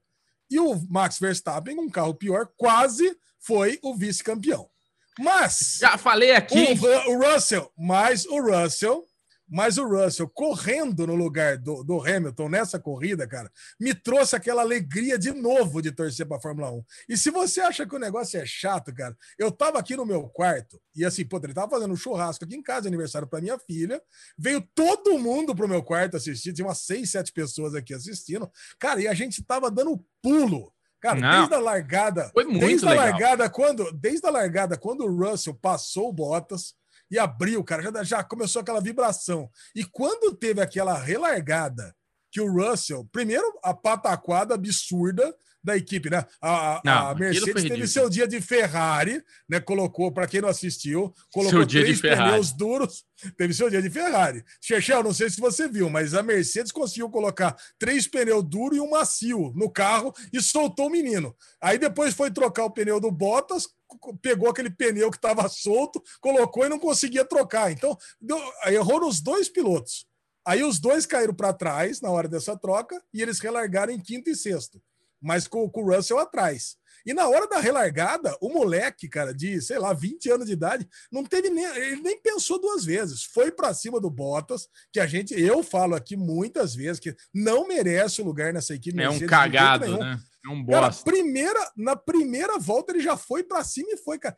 Assim, a galera que tava no churrasco lá em cima veio, desceu aqui para ver o que tava acontecendo. De tanto que eu berrava nesse quarto, cara, de alegria. Urrava, é. caralho! Esse moleque é foda pra caralho! Puta que pariu. Aí ele passou botas, passou um, passou dois, passou três, furou o pneu do cara.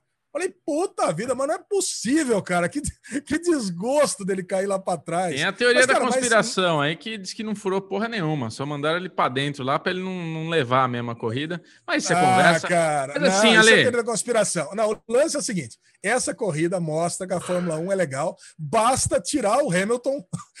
Agora, ele já pode aposentar. Ele é um dos poucos pilotos que ainda não renovou. Só tem dois lugares na Fórmula 1 hoje que não estão ocupados. Um, dele é, um deles é do Hamilton. Eu nem você fiquei viu, tão triste. Você viu aquele é? vídeo do, do, Will Smith que o Will Smith postou no Instagram? Acho que foi o Hamilton que postou no Instagram. É, dois anos atrás. Ah, é um velho? É velho, mas é muito ah. bom, cara. É muito bom. Que o, o, Will Smith ele, ele amarra o Hamilton e fala, velho, eu vou correr, você já ganhou o campeonato, fica quieto aí. É. É, você é preto, cara, a gente é preto, ninguém vai notar que a gente é diferente, fica tranquilo. Eu achei muito foda, cara, muito foda. Eu eu vi essa semana, achei que era novo. É, muito bom, Ai, muito bom. Mas vale a pena é. rever. É que realmente ele circulou novamente esse vídeo. Acho que ele repostou, aconteceu alguma ah, coisa. Ele trouxe. É Mas Ale, é, ganhou Ale... ano passado, ganhou esse ano de novo, né? Então é lógico. ele tá ganhando há sete anos. Mas Ale, é, eu, queria, eu queria falar assim: você tem razão. Essa corrida, sem dúvida nenhuma, ela foi muito emocionante. Mas assim, se o Russell tivesse que subir, vamos supor o, o, o Hamilton bateu, quebrou a perna, vai ficar um ano fora e o Russell vai sentar a bunda lá. Ele vai ficar um ano ganhando. Aí vai ficar chato. Essa corrida foi legal porque a gente viu o Russell, moleque, ninguém sabia o que ia acontecer, por isso que a gente apostou aqui, inclusive, uma, um barril de cerveja. E, tipo assim, foi muito legal ver ele dar aquele show, sem dúvida. Mas ia se tornar chato ele começar a se tornar o piloto que ia estar sempre na pole, ia estar sempre em primeiro. Eu acho que existem duas coisas. O Bottas é, deveria se chamar Bostas, não Botas, porque ele realmente é um cagão, ele não é um piloto. Eu, eu, go... eu gostava, vou falar assim, eu gostava muito dele, eu achava que ele era muito arrojado e tudo mais, mas ele se provou é. essa temporada, ele se provou essa temporada um piloto bem abaixo, sabe? Eu acho que aquilo que eu falo para você, ele é um bom segundo piloto porque ele não dá problema para a equipe sabe? Ele não dá problema para a equipe. Ele vai lá, faz a funçãozinha. Mas essa última temporada, ele começou com um comportamento de que eu, eu, percebi nele uma coisa de eu consigo bater o Hamilton. Sabe? Ele, te, ele tava assim, tipo, toda hora, ah, eu ando igual a ele, eu ando junto a ele, esse fim de semana eu bati, esse, eu, eu senti que ele se incomoda que ele não consegue bater o Hamilton e ele acha que ele é do nível do Hamilton. Aí você bota o Russell lá e o moleque, o, o moleque humilhou ele. Porque é isso que você falou. É? O moleque passou ele várias vezes. O moleque retomou a posição, o moleque deu um show várias vezes em cima dele e provou que ele é um merdalhão. E para mim, a Mercedes tinha que pagar multa, cancelar o contrato que ele assinou e botar o Russell no lugar dele e deixa ele para Williams lá, que tá muito bom ele andar lá atrás. Agora, é isso. Eu acho que a Fórmula 1 ela é um esporte muito legal, muito divertido, Não, muito bonito. Eu, Acabou de falar mas, que é Mas, é, então, é isso que eu ia falar. Mas eu tenho, a gente eu tenho, tem eu tenho a solução. A gente tem uma superioridade da Mercedes, que não é só tirar o Hamilton. Qualquer cara que sentar naquele Não. carro vai andar lá na frente. Eu, eu tenho uma solução que você vai adorar. Até gostaria de ouvir a opinião de Reginaldo Lemos sobre essa minha solução para hum. deixar a Fórmula 1 fantástica e competitiva. Vai. Os pilotos deveriam correr cada corrida em um carro diferente.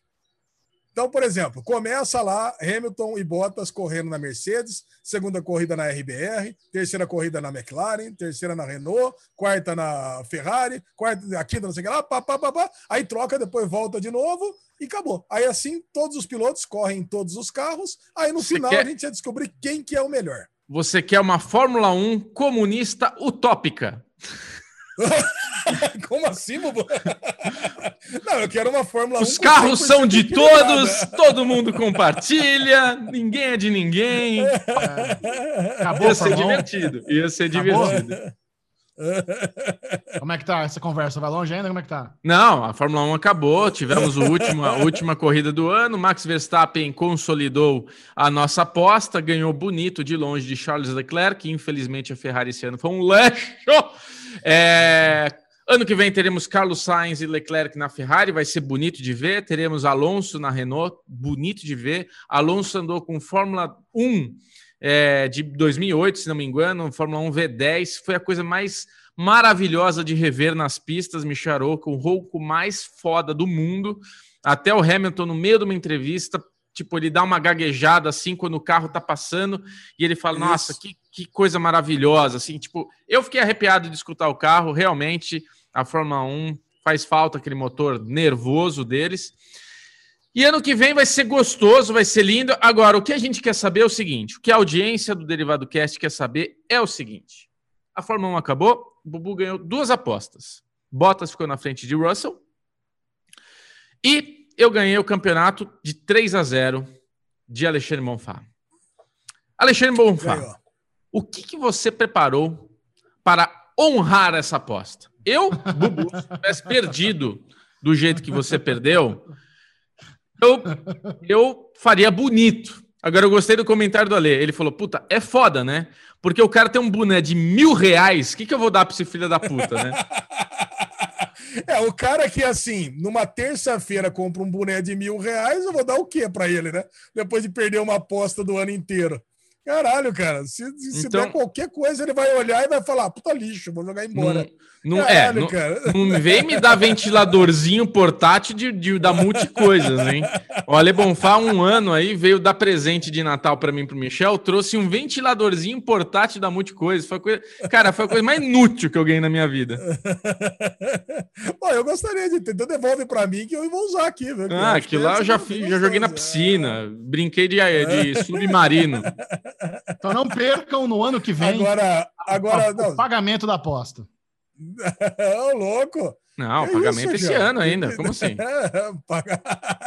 então fala, resolve, não fala nada, caralho. Não, não, não. Vai ser uma surpresa. Ser uma ah, surpresa. surpresa. Agora, agora, o, agora, o barrilzinho de cerveja eu faço questão de mandar para o seu generale Inclusive, ah. ele cobrou logo depois da, da aposta, que o Bubu, no meio da corrida, ele falou: independente se ganhar ou não, viu, Lesão? Eu pago para você o, o, barrilzinho. Mas seu é general, logo depois, sobre do Bubu, falou: não, não, perdeu, perdeu. Pode mandar então, vamos, vamos, Eu quero, eu quero. Vamos fazer uma aposta trocada.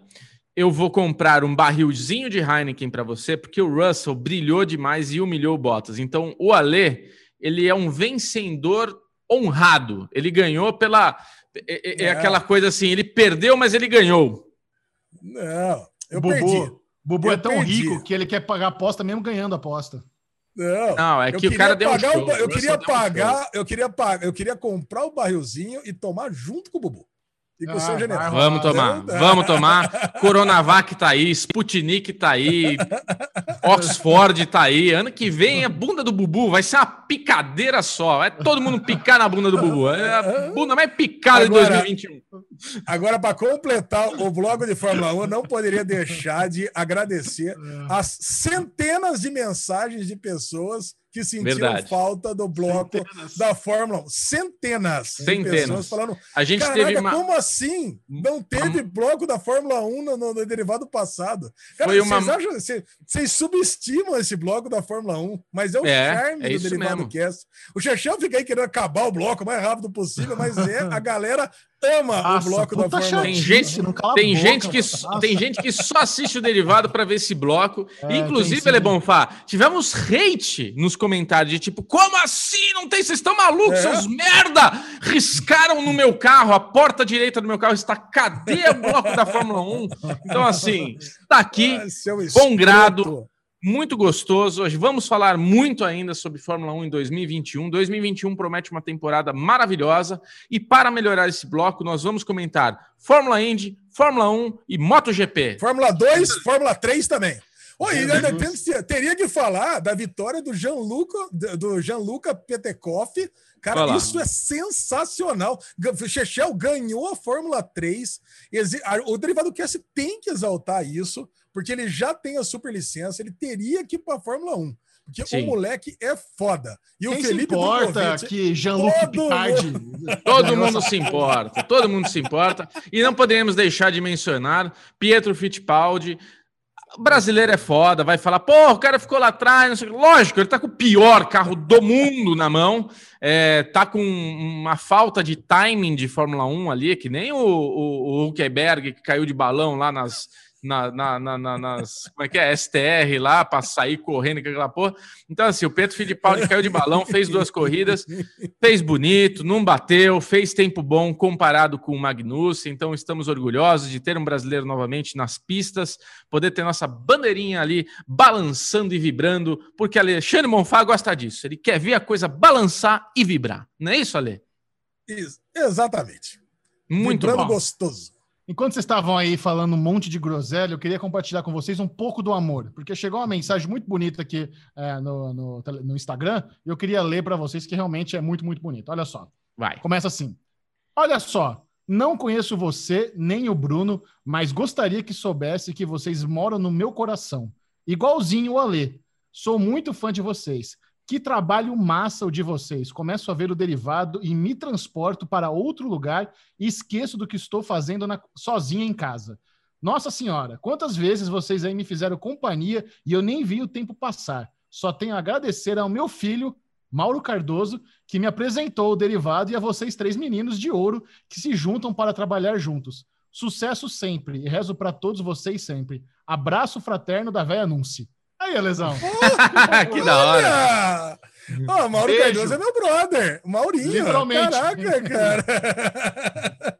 um beijão pra você, Núncio. Um beijão pra você, Maurinho. Toda saudade. Beijo, Núncio. Final do Muito ano, obrigado. Final do ano passado nós estávamos, estávamos juntos, né, Maurinho? Foi nos, nos estúdios da Children aí. Que pena que não podemos estar juntos esse ano. Quem Sim. sabe ano que vem, ou no começo, no metade do ano que vem, sei lá. O mais breve possível. Olha, gente deu... muito obrigado. Sua mensagem nos enche de alegria, o coração quentinho. É Beijão isso mesmo. Você. A gente recebe. Você sabe que eu recebo muitas vezes aqui no meu Insta, no, na DM, esse tipo de mensagem e nos, e nos agrada, nos não é envaidece, isso daí é, é aquele carinho, é um, é um abraço, é, um, é uma mensagem que me abraça, porque realmente é calorosa e é muito gostoso saber que a gente faz companhia para vocês que nos escutam. Não é isso, Alezinho? De longe está tudo certo. Vai, Michel. Agora, se você quer saber se vale a pena assistir aquela série que acabou de ser lançada, você quer uma degustação, uh! mas com o mínimo de spoiler, bem-vindo ao Derigusta! Uh, Derigusta, me gusta, me gusta. Degusta, delicioso. Essa semana... Essa semana vamos repercutir o primeiro episódio da nova série do Amazon Prime Video, The Wilds. Vamos chega... mesmo? Tá bosta. Vamos, claro. Com bastante expectativa. A Amazon Prime Video uh. botou muita fé nessa série. É. Uh. A galera fala que é uma mistura de Lost com The Society, porque mostra um grupo de, de umas minas que, que, o avião caiu. As minas. cara, é impressionante. Como é ruim, né? Eu fico chocado como é ruim. Eu tava com, com expectativa, eu vi o trailer, mas caralho, é muito ruim, né? Impressionante. Mas assim, eu vi, eu, eu acho que vou ver tudo, porque por mais que seja ruim, os cliffhangers são bons. Cada episódio termina com um cliffhanger legal. E, assim, eu não assim, consegui chegar no cliffhanger. Eles, eles querem muito, mas muito, assim, obviamente, é inspirado na estrutura narrativa de Lost, mas sem o flash forward, né? A gente pode considerar que o momento que elas estão dando testemunho ali para a polícia é o presente, na ilha é o flashback, aí mostra o passado delas antes da ilha. Então tem flashback vezes dois, mas não tem flash forward ainda, pelo menos no terceiro ou quarto episódio que eu assisti. É, mas a questão aqui nessa série é que ela é muito previsível, né? O primeiro episódio, quando termina e mostra que, na verdade, elas estão sendo observadas e aquilo é um experimento, era óbvio que era aquilo, né? Quando todas as meninas pegam o bolinho para comer ali, era óbvio que elas vão desmaiar, vão dopar e elas vão estar no ambiente controlado. Aquela cena do bolo estragou toda, todo o, o, o cliffhanger. É, Bubu, você nem viu o primeiro episódio? Cara, eu nem cheguei nessa parte, graças a Deus que eu não cheguei nessa parte. Nossa, como piorou saber disso agora. Puta que pariu, velho. Pela... Não, mas é legal. Quando acaba não, o primeiro episódio, é... você vê que, ela, que, elas são, que, ela, que é parte de um experimento, que elas estão sendo observadas, Nossa, é legal. Cara. Não, você não acha é, uma merda? Mas, Xexel, Xexel, o negócio é o seguinte: essa série ela mirou em Lost e acertou naquela The Island. Você lembra daquela série? Nossa, que a galera é acorda na ilha, acorda na ilha. Nomezinho é, na etiqueta. Parece que caiu no avião, todo mundo tá meio sem memória, mas no final do primeiro episódio vê uma, uma concha lá com uma etiqueta e descobre que está no experimento. Só que no The Island eles estão numa realidade virtual e nessa elas estão sendo monitoradas por uma, uma organização que a gente não sabe o que é no primeiro episódio, que eu só vi o primeiro. Agora, puta preguiça do caralho essa série, hein? Cara, tá louco, eu, meu. Eu queria, eu queria, eu queria colaborar com os meus 15 minutos que eu assisti para depois vocês poderem falar dali para frente. Não Vai. consegui, não consegui. Eu vi, eu tive que ver em duas etapas esses 15 minutos. Caralho. Tão bosta que eu achei, cara. Porque assim, primeiro é perfil, é uma série ultra adolescente, né? Na, essa narrativa dela, ai, porque ela narrando, sabe? Aquela adolescente. É nossa, é, é, é, muito, é uma mistura de Lost com 13 Reasons, com tudo que. Tipo, pegaram a receita de tudo que deu certo e vamos fazer errado, sabe? Então, assim, foram 15 uhum. minutos bem sofridos, não consegui continuar, não vou continuar. é bem ruim. E dona Amazon, eu te amo tanto, eu gosto tanto Cara... de você, já falei tão bem de você aqui, mas tá difícil defender, tá difícil. A gente teve uma série que, apesar de algumas pessoas não terem gostado, reclamações aí de Utopia, mas, cara, Utopia dá de 400 milhões acima dessa, dessa bosta aí. Por que divulgar tanto? Por que investir tanto? Por que acreditar tanto numa merda dessa? E não acreditar numa coisa que, se tivesse uma, uma divulgação não sei, cara. Acho que faltou trabalhar melhor o Utopia para ela dar certo, em vez de Wilds. Wilds. É, o... Eu tava pensando sobre isso, né? 2020 foi um ano desastroso para o Amazon Prime Video em termos foi, de novas cara. séries, né? Quando é. você vê aí a Netflix explodindo com Gambito da Rainha, por exemplo, né? Que foi um, um grande de vários sucessos que eles tiveram em 2020. O Amazon Prime Video, eu lembro de três novas séries, que é, que é Utopia, Truth Seekers e essa The Wilds. Deve ter tido mais, mas de e cabeça... Hunters. É, é, Hunters, Hunters foi bem, mas não foi um puta estrondo. Ah, beleza. Tem, tem mas foi Hunters, boa. pelo menos, é, pra, pra foi bem salvar. boa. Mas é que Hunters é de janeiro também, né? Foi no comecinho do ano. É. Então, depois Sim. disso, cara, não, não vingou nada, nada, nada. Nenhuma série bombou. Essa The Wilds, eles estão com uma baita expectativa. E eu não sei se na nossa bolha a galera curtiu, se é só a gente que é, que é velho azedo, que achou uma é, bosta. É, pode ser. de forma generalizada também a galera não. Mas, cara, que desastre, né? Uma pena. É, cara, é uma pena mesmo, né? Porque se for, poderia ser a mesma coisa, a mesma estrutura, a mesma ideia, mas poderia ser muito melhor executado. Porque quando vai fazendo, quando vai mostrando as personagens, a construção dos personagens ali é muito mal feita. Os personagens são muito ruins, né? Na verdade, a atuação é ruim. É. Você começa a não se importar com ninguém. E quando morre a, a, a primeira personagem ali, cara, você não se, você simplesmente não se importa. Né, cara, e, e quando, quando vem o, o, o twist do, do, do, primeiro episódio, você já sabia. Cara, é. Eu acho duvido que tem alguém que se surpreendeu. Nossa, era um experimento. Quem poderia imaginar isso? Cara, é lógico, todo mundo podia imaginar isso. A não ser que você tenha realmente 12 anos e está assistindo a série, cara, você, você já sabia que elas estavam no experimento. Agora, meu, ou é um futuro muito grande, né? O Bubu tá aí, tem produtora de vídeo. Ou da onde estão aquelas câmeras todas, né? Sempre me pergunto isso, porque, cara, não é possível que aquelas câmeras estão todas ali. Ah, isso é de menos. É, ah, isso é, você é, mete, é. mete de, uma, uma GoPro num, num, coco e é nóis, isso é de menos. é. Ai, cara, sei que assim, eu assisti mais cinco minutos do segundo episódio. Né, para ver como é que seria a estrutura narrativa do segundo, e já dá para ver que troca a narradora, viu, Bubu? Então, o primeiro episódio, episódio é cada episódio é focado uma em uma menina. menina nossa, que Ai, cara, não vou, não vou continuar, em hipótese alguma, assistindo The Wilds. Desistir, tem muita, muita série boa que eu quero, quero acabar de ver. E, cara, não, não, não vale a pena ficar perdendo tempo com série ruim desse jeito. É, eu tava é. olhando aqui na, na Amazon agora, eu entrei para ver as séries originais dele. Teve The Boys, segunda temporada de The Boys. Não, nova, foi... nova série, eu falei. Nova série, né? Tipo, primeira nova temporada de uma nova. É, não teve. Zero. Zero coisas ah, inclusive... que valeram a pena. Ah, inclusive, viu, é, a gente não fez um teaser do Derivado Cup no, no Aruvengers, mas aqui é um bom lugar para fazer porque ah, muita gente já começa a ver o derivado aqui do, do Derigusta.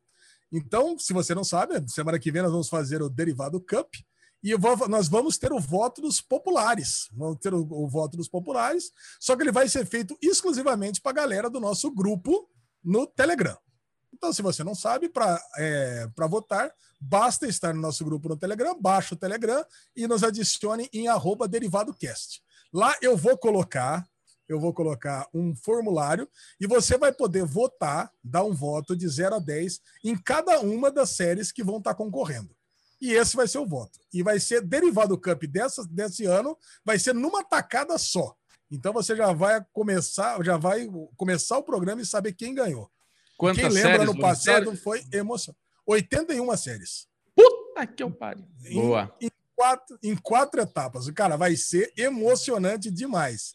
Novas não, regras. você que não sabe, o Daily, o Daily Cup é a, é a, mecânica desenvolvida por Alexandre Bonfá, onde nós vamos eleger a melhor série de 2020 em forma de uma gamificação Vai, vai, ter dado de RPG, vai ter participação especial. Vai, será que vai ser só nas três? Será que vai ter gente extra? Só na semana que vem. E o seu voto é importantíssimo para a mecânica. Então, obedeça Alexandre Bonfá e entre agora mesmo no nosso grupo no Telegram. É facinho, Telegram, baixa o aplicativo, procura lá, Derivado Cast. O grupo é aberto, você é bem-vindo e pode participar da votação. Continua, desculpa, eu te interrompi, Alexandre. Bonito. Tá? É, o importante, o importante, não, interrompeu para o bem. O importante isso. é isso. Vão estar tá lá as 81 séries, você dá uma nota de 0 a 10 para cada uma delas e sempre pensa o seguinte: quando você não souber que nota você vai dar, pense que o, a que você quer que ganhe tem que ter a nota maior do que a outra. Então já, já pensa escalando para ver. O, porque se, se uma disputar com a outra, é essa que vai estar tá na frente. Muito okay. bom, vamos agora falar de série com spoiler, porque a nossa série do coração está na reta final. Quando você ouvir ah. esse Derivado Cast, já vai ter acabado a segunda temporada de The Mandalorian, mas nós vamos aqui repercutir os, o sétimo episódio, o penúltimo da temporada. E, Bubu, você que é um grande fã de Bill Burr, para você é interessante ver um comediante ali mostrando meio que uma humanizada dos Stormtroopers, mostrando um olhar ali mais profundo de algumas pessoas que estão supostamente do lado do mal, mas eles estão numa guerra, e como às vezes também o que a gente considera do bem, né? Se você for ver a, a República, mas cara, tem muita gente afetada por essa guerra ali nos confins da galáxia que nem sabe o que está acontecendo no espaço. Então, eu gosto muito dessa, dessa microvisão que eles mostraram nesse episódio específico. Bem, bem colocado, Michel Arouca. É, acho que esse é o ponto ápice de, desse maravilhoso, mais uma vez, maravilhoso episódio, onde a gente tem essa humanização, essa coisa de caralho, mano, estamos torcendo para os Stormtroopers, olha só, eles estão cheer up, estão cumprimentando, aê, caralho. Então achei muito. achei que foi um negócio de tipo, fazer a gente se colocar do outro lado, né? Pela primeira vez a gente estava torcendo pelos Stormtroopers. Agora, Bill Burr é um comediante muito bom, mas não sei se a gente pode colocar ele como um bom ator, né? Mas ok, funcionou, deu certo. O Ale se incomodou? O que, que foi, Ale? Não gostou? A, Ale teve um espasmo aqui. Você adorou o Bill Burr? Ah, achei Nossa, que adorei. beleza. Achei que tá engraçadinho ali, mas caguei, que é o Bill Burr aquela, ali. Podia ser qualquer voz um. áspera dele. Ele é. Ele, ele é irritante, né? A voz dele. Mas, puta, cara, que episódio gostoso, né? Como, como não falar de Mandalorian, não falar bem de Mandalorian? Quem que não gosta disso e fala que. Não falar que é a melhor série da atualidade? Cara, é, é, curioso, né? Porque eu tava numa, numa discussão com o Bubu, lá com mais uma galera no Twitter, semanas passadas, e disse que The Mandalorian é a melhor série teen da atualidade. Eis que surge um episódio adulto de The Mandalorian, cara, com questões políticas, questões do que, que uma construção aí de um, de um império faz com pequenas, pequenos planetas, né? no caso, pequenas cidades, a exploração dos recursos naturais e de uma cidade que está sendo oprimida por essa nova construção do império, né? que a gente sabe onde é que vai dar, que é a primeira ordem lá né? do, do filme 7. Cara, e eu achei realmente um episódio completamente diferente dos outros seis. Cara, e, e esse, ah, esse tom, hum. o, o, tom desse episódio é um episódio de um roteiro mais adulto, porque os outros foram episódios excelentes, foram episódios que tem todo o fanservice, trazendo a Sokatano, trazendo Boba Fett de volta, mas esse não, cara. Ele, ele, ele expande o universo para um outro lado, e é o que o Chechão falou, gerencia esse micro-universo, simplesmente de uma cidadezinha, que a gente não conhecia, nunca tinha ouvido falar desse planeta, não lembro nem o nome agora, mas você pega uma usina que eles estão extraindo lá o recurso natural, cagando lá para a população, né? Que você vê que passando ali no meio da população, os piratas ali, que eles, na verdade, seriam os heróis do povo, a gente torcendo contra os piratas, a favor do mando, a gente deveria estar tá torcendo para os piratas, né? Porque eles são, a, a, a, eles são as pessoas do bem. E quando o mando matando os caras, a gente fica vibrando, mas a gente deveria estar tá achando ruim, porque, porra, o mando tá levando lá a matéria-prima para o pessoal ali do, do, do império. Quer dizer, e quando ele chega lá, a gente tem noção disso, porque os Stormtroopers estão aplaudindo. Eu até lembro a primeira vez que um capanga do mal é morto, né? Que foi no filme Austin Power, não sei se você lembra, tem aquela cena clássica, né? O, o, o capanga lá do, do, do Sr. Evil, Evil morre e aparece a família dele chorando porque o cara morreu. É mais ou menos isso, né? Porque o Stormtrooper também é um cara lá que tá é. simplesmente é. É, trabalhando ordem, ali, né? obedecendo ordem. Cara, então mostra realmente as várias camadas que tem, né? De uma forma muito mais adulta. Muito e legal. isso, e o, e o final disso tudo, cara, vai ter naquela conversa que o Wayfield, né, que é o personagem do Burr, senta e conversa com o, com o superior dele. Fala assim, ó, pô, legal pra caralho, né? Aquela missão que a gente teve ali, que morreram 10 mil pessoas. É, ele fala assim, ah, foi uma... Foi um contratempo, né? Foi uma foi um negocinho de guerra. Não, foram 10 mil pessoas. Depende do ângulo que você olha, né? A pessoa que morreu não achou nem um pouco divertido isso. É. Até que, puta, aquela cena fantástica lá que ele pega, levanta, dá um tiro nele, e eles pegam e, e matam todo mundo, e acaba ele falando: Ó, oh, vou fazer de conta que eu não vi seu rosto. Cara, esse episódio, para mim, foi o melhor episódio é. dessa temporada, cara. A gente não teve, teve service, não teve nada, mas teve. Foi um episódio mais adulto e com o melhor roteiro de todos. E a gente teve a participação especial do Pedro Pascal nesse episódio, né? e teve um momento. Vocês pegaram também o momento Ale Bonfá do Bill Burr? Teve um momento Ale Bonfá que o, que o Pedro Pascal ele coloca outra armadura. E ele fala: Ah, mas é. você pode tirar o capacete, mas você tá com outra roupa. Então, quer dizer, qual que é o. Foi muito Alebonfá, né? O cético, qual que é a regra? Porque teoricamente você tá é. quebrando a regra, né? Ele questionou o cara ali, o cara aí, caralho, é verdade. Essa foi uma outra conversa sensacional, Bubu. Sensacional. Ali, né? Foi muito Alebonfá ali. Regra porque, porque a regra dele é não tirar o capacete, não é não mostrar é. o rosto. Então, aí ele tirou o capacete, bota. Então, de repente, agora, talvez o mando mesmo, ele vai começar a se questionar. Né? Fala, caralho, é. que religião que é essa que eu sigo, né? Que não pode mostrar o rosto.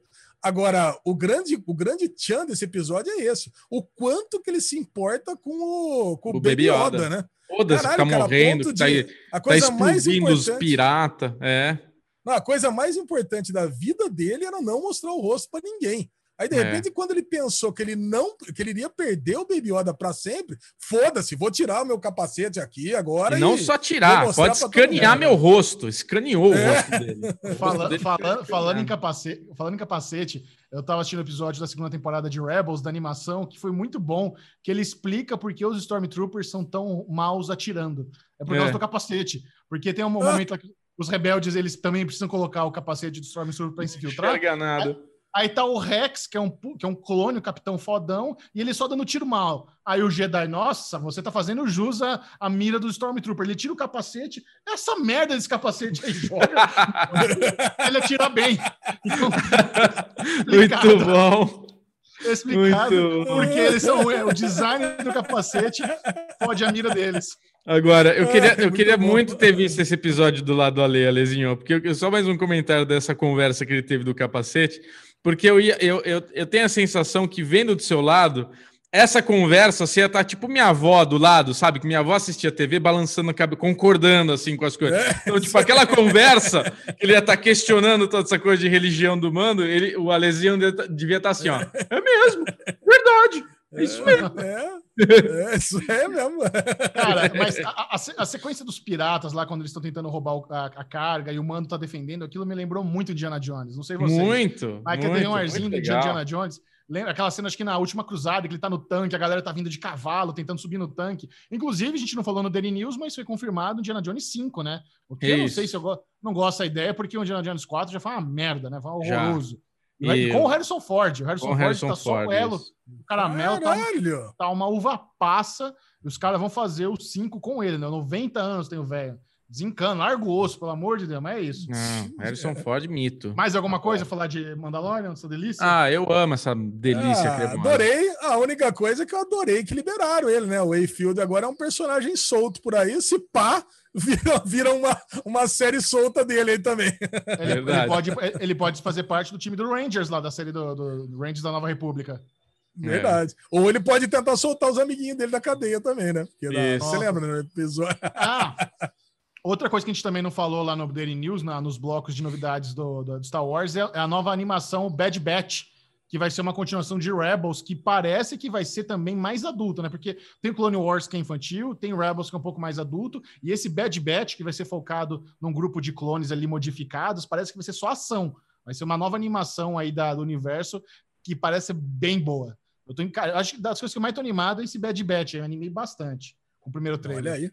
Muito bom. Muito, Muito bom. bom.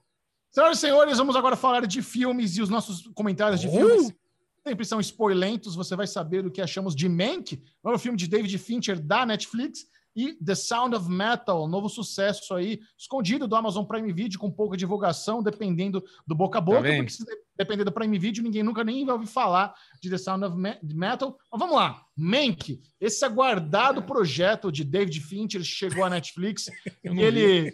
Você não viu, Mank?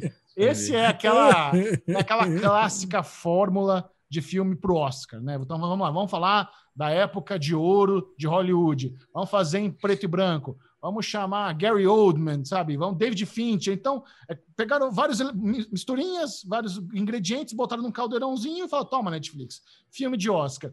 O lance é que Mank, cara, ele vai ser muito legal se você ou assistiu a Cidadão Kane ou se você conhece a treta por trás do desenvolvimento de Cidadão Kane. Eu vi Cidadão Kane na faculdade, faculdade de comunicação, eles sempre indicam, obviamente, né, um, dos, um dos filmes mais aclamados da história do cinema. E o Mank mostra o processo que foi escrever o roteiro do, do Cidadão Kane. Então, Lezinho, me conte, é, qual é o seu conhecimento prévio de Cidadão Kane e toda a treta? É, você conseguiu curtir o filme se não teve conhecimento? Estou curioso.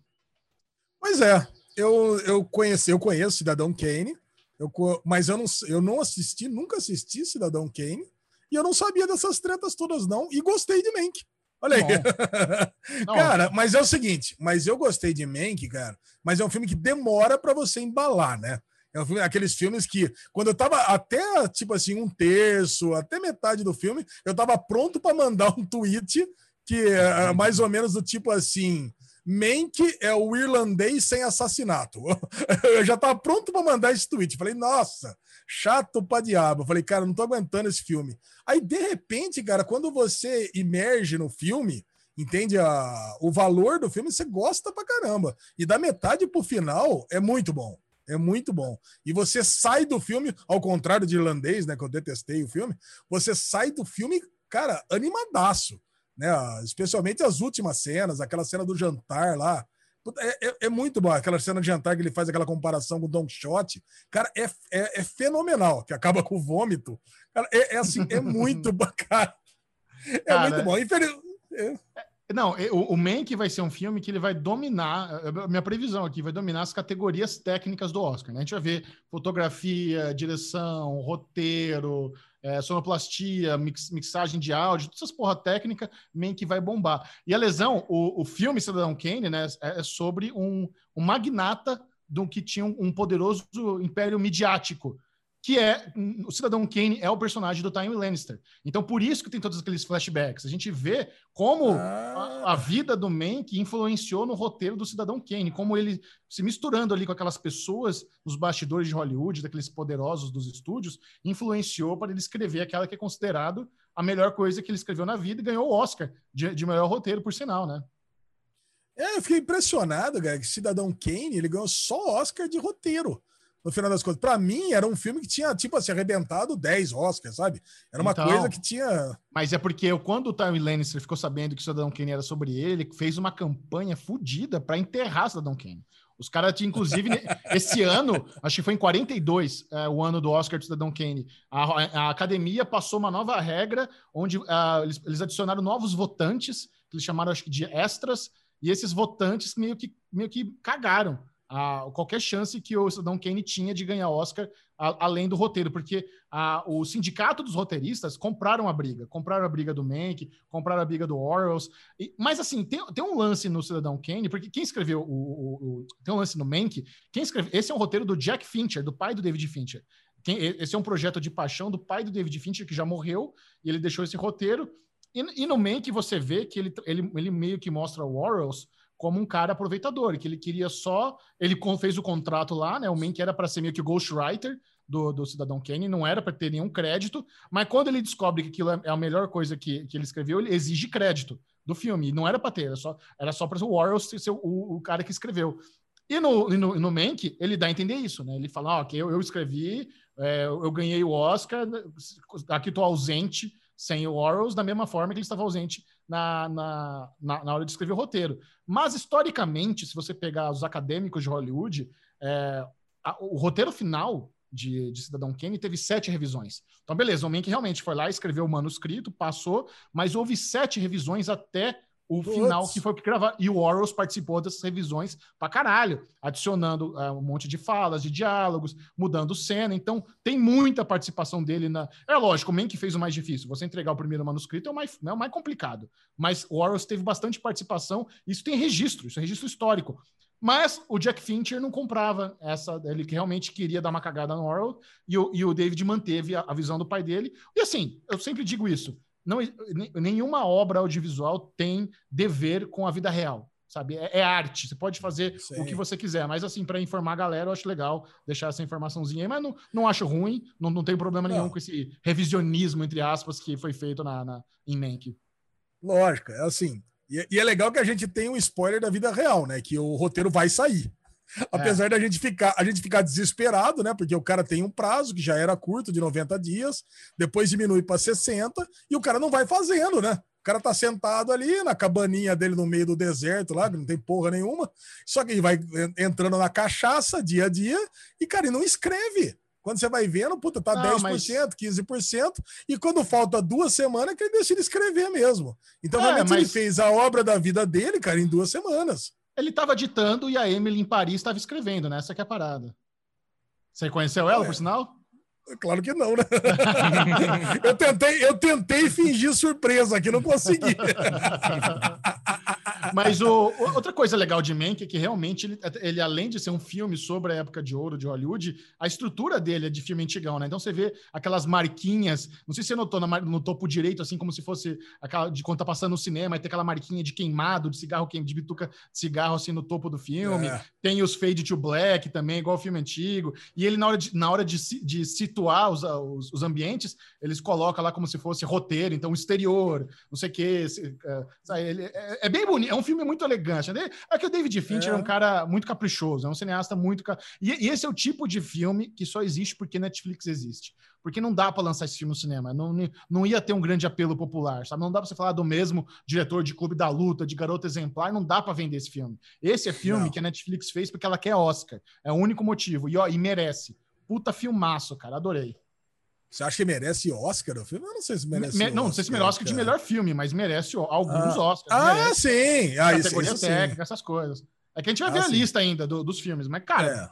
tá lá, tá no páreo já. Ah, sim. É filme é, realmente, isso, você né? sai. É, você sai do filme com gosto de filme bom, né? No final Exato. das contas, você fala assim: puta, Puta esse filme um... foi bom, foi é. bom. Assisti um filme bom. É. Verdade. Muito bom. Bobo tem, pretende assistir ou meio que meio Pretendo? Que dessas... Cara, eu não assisti porque tá uma loucura. Dezembro, para mim, tá um mês escroto, assim, de trabalho, de sobrecarregado. Então, eu não tô com tempo nem para cagar, imagino para ver Mank. Mas assim, eu quero ver, vou assistir.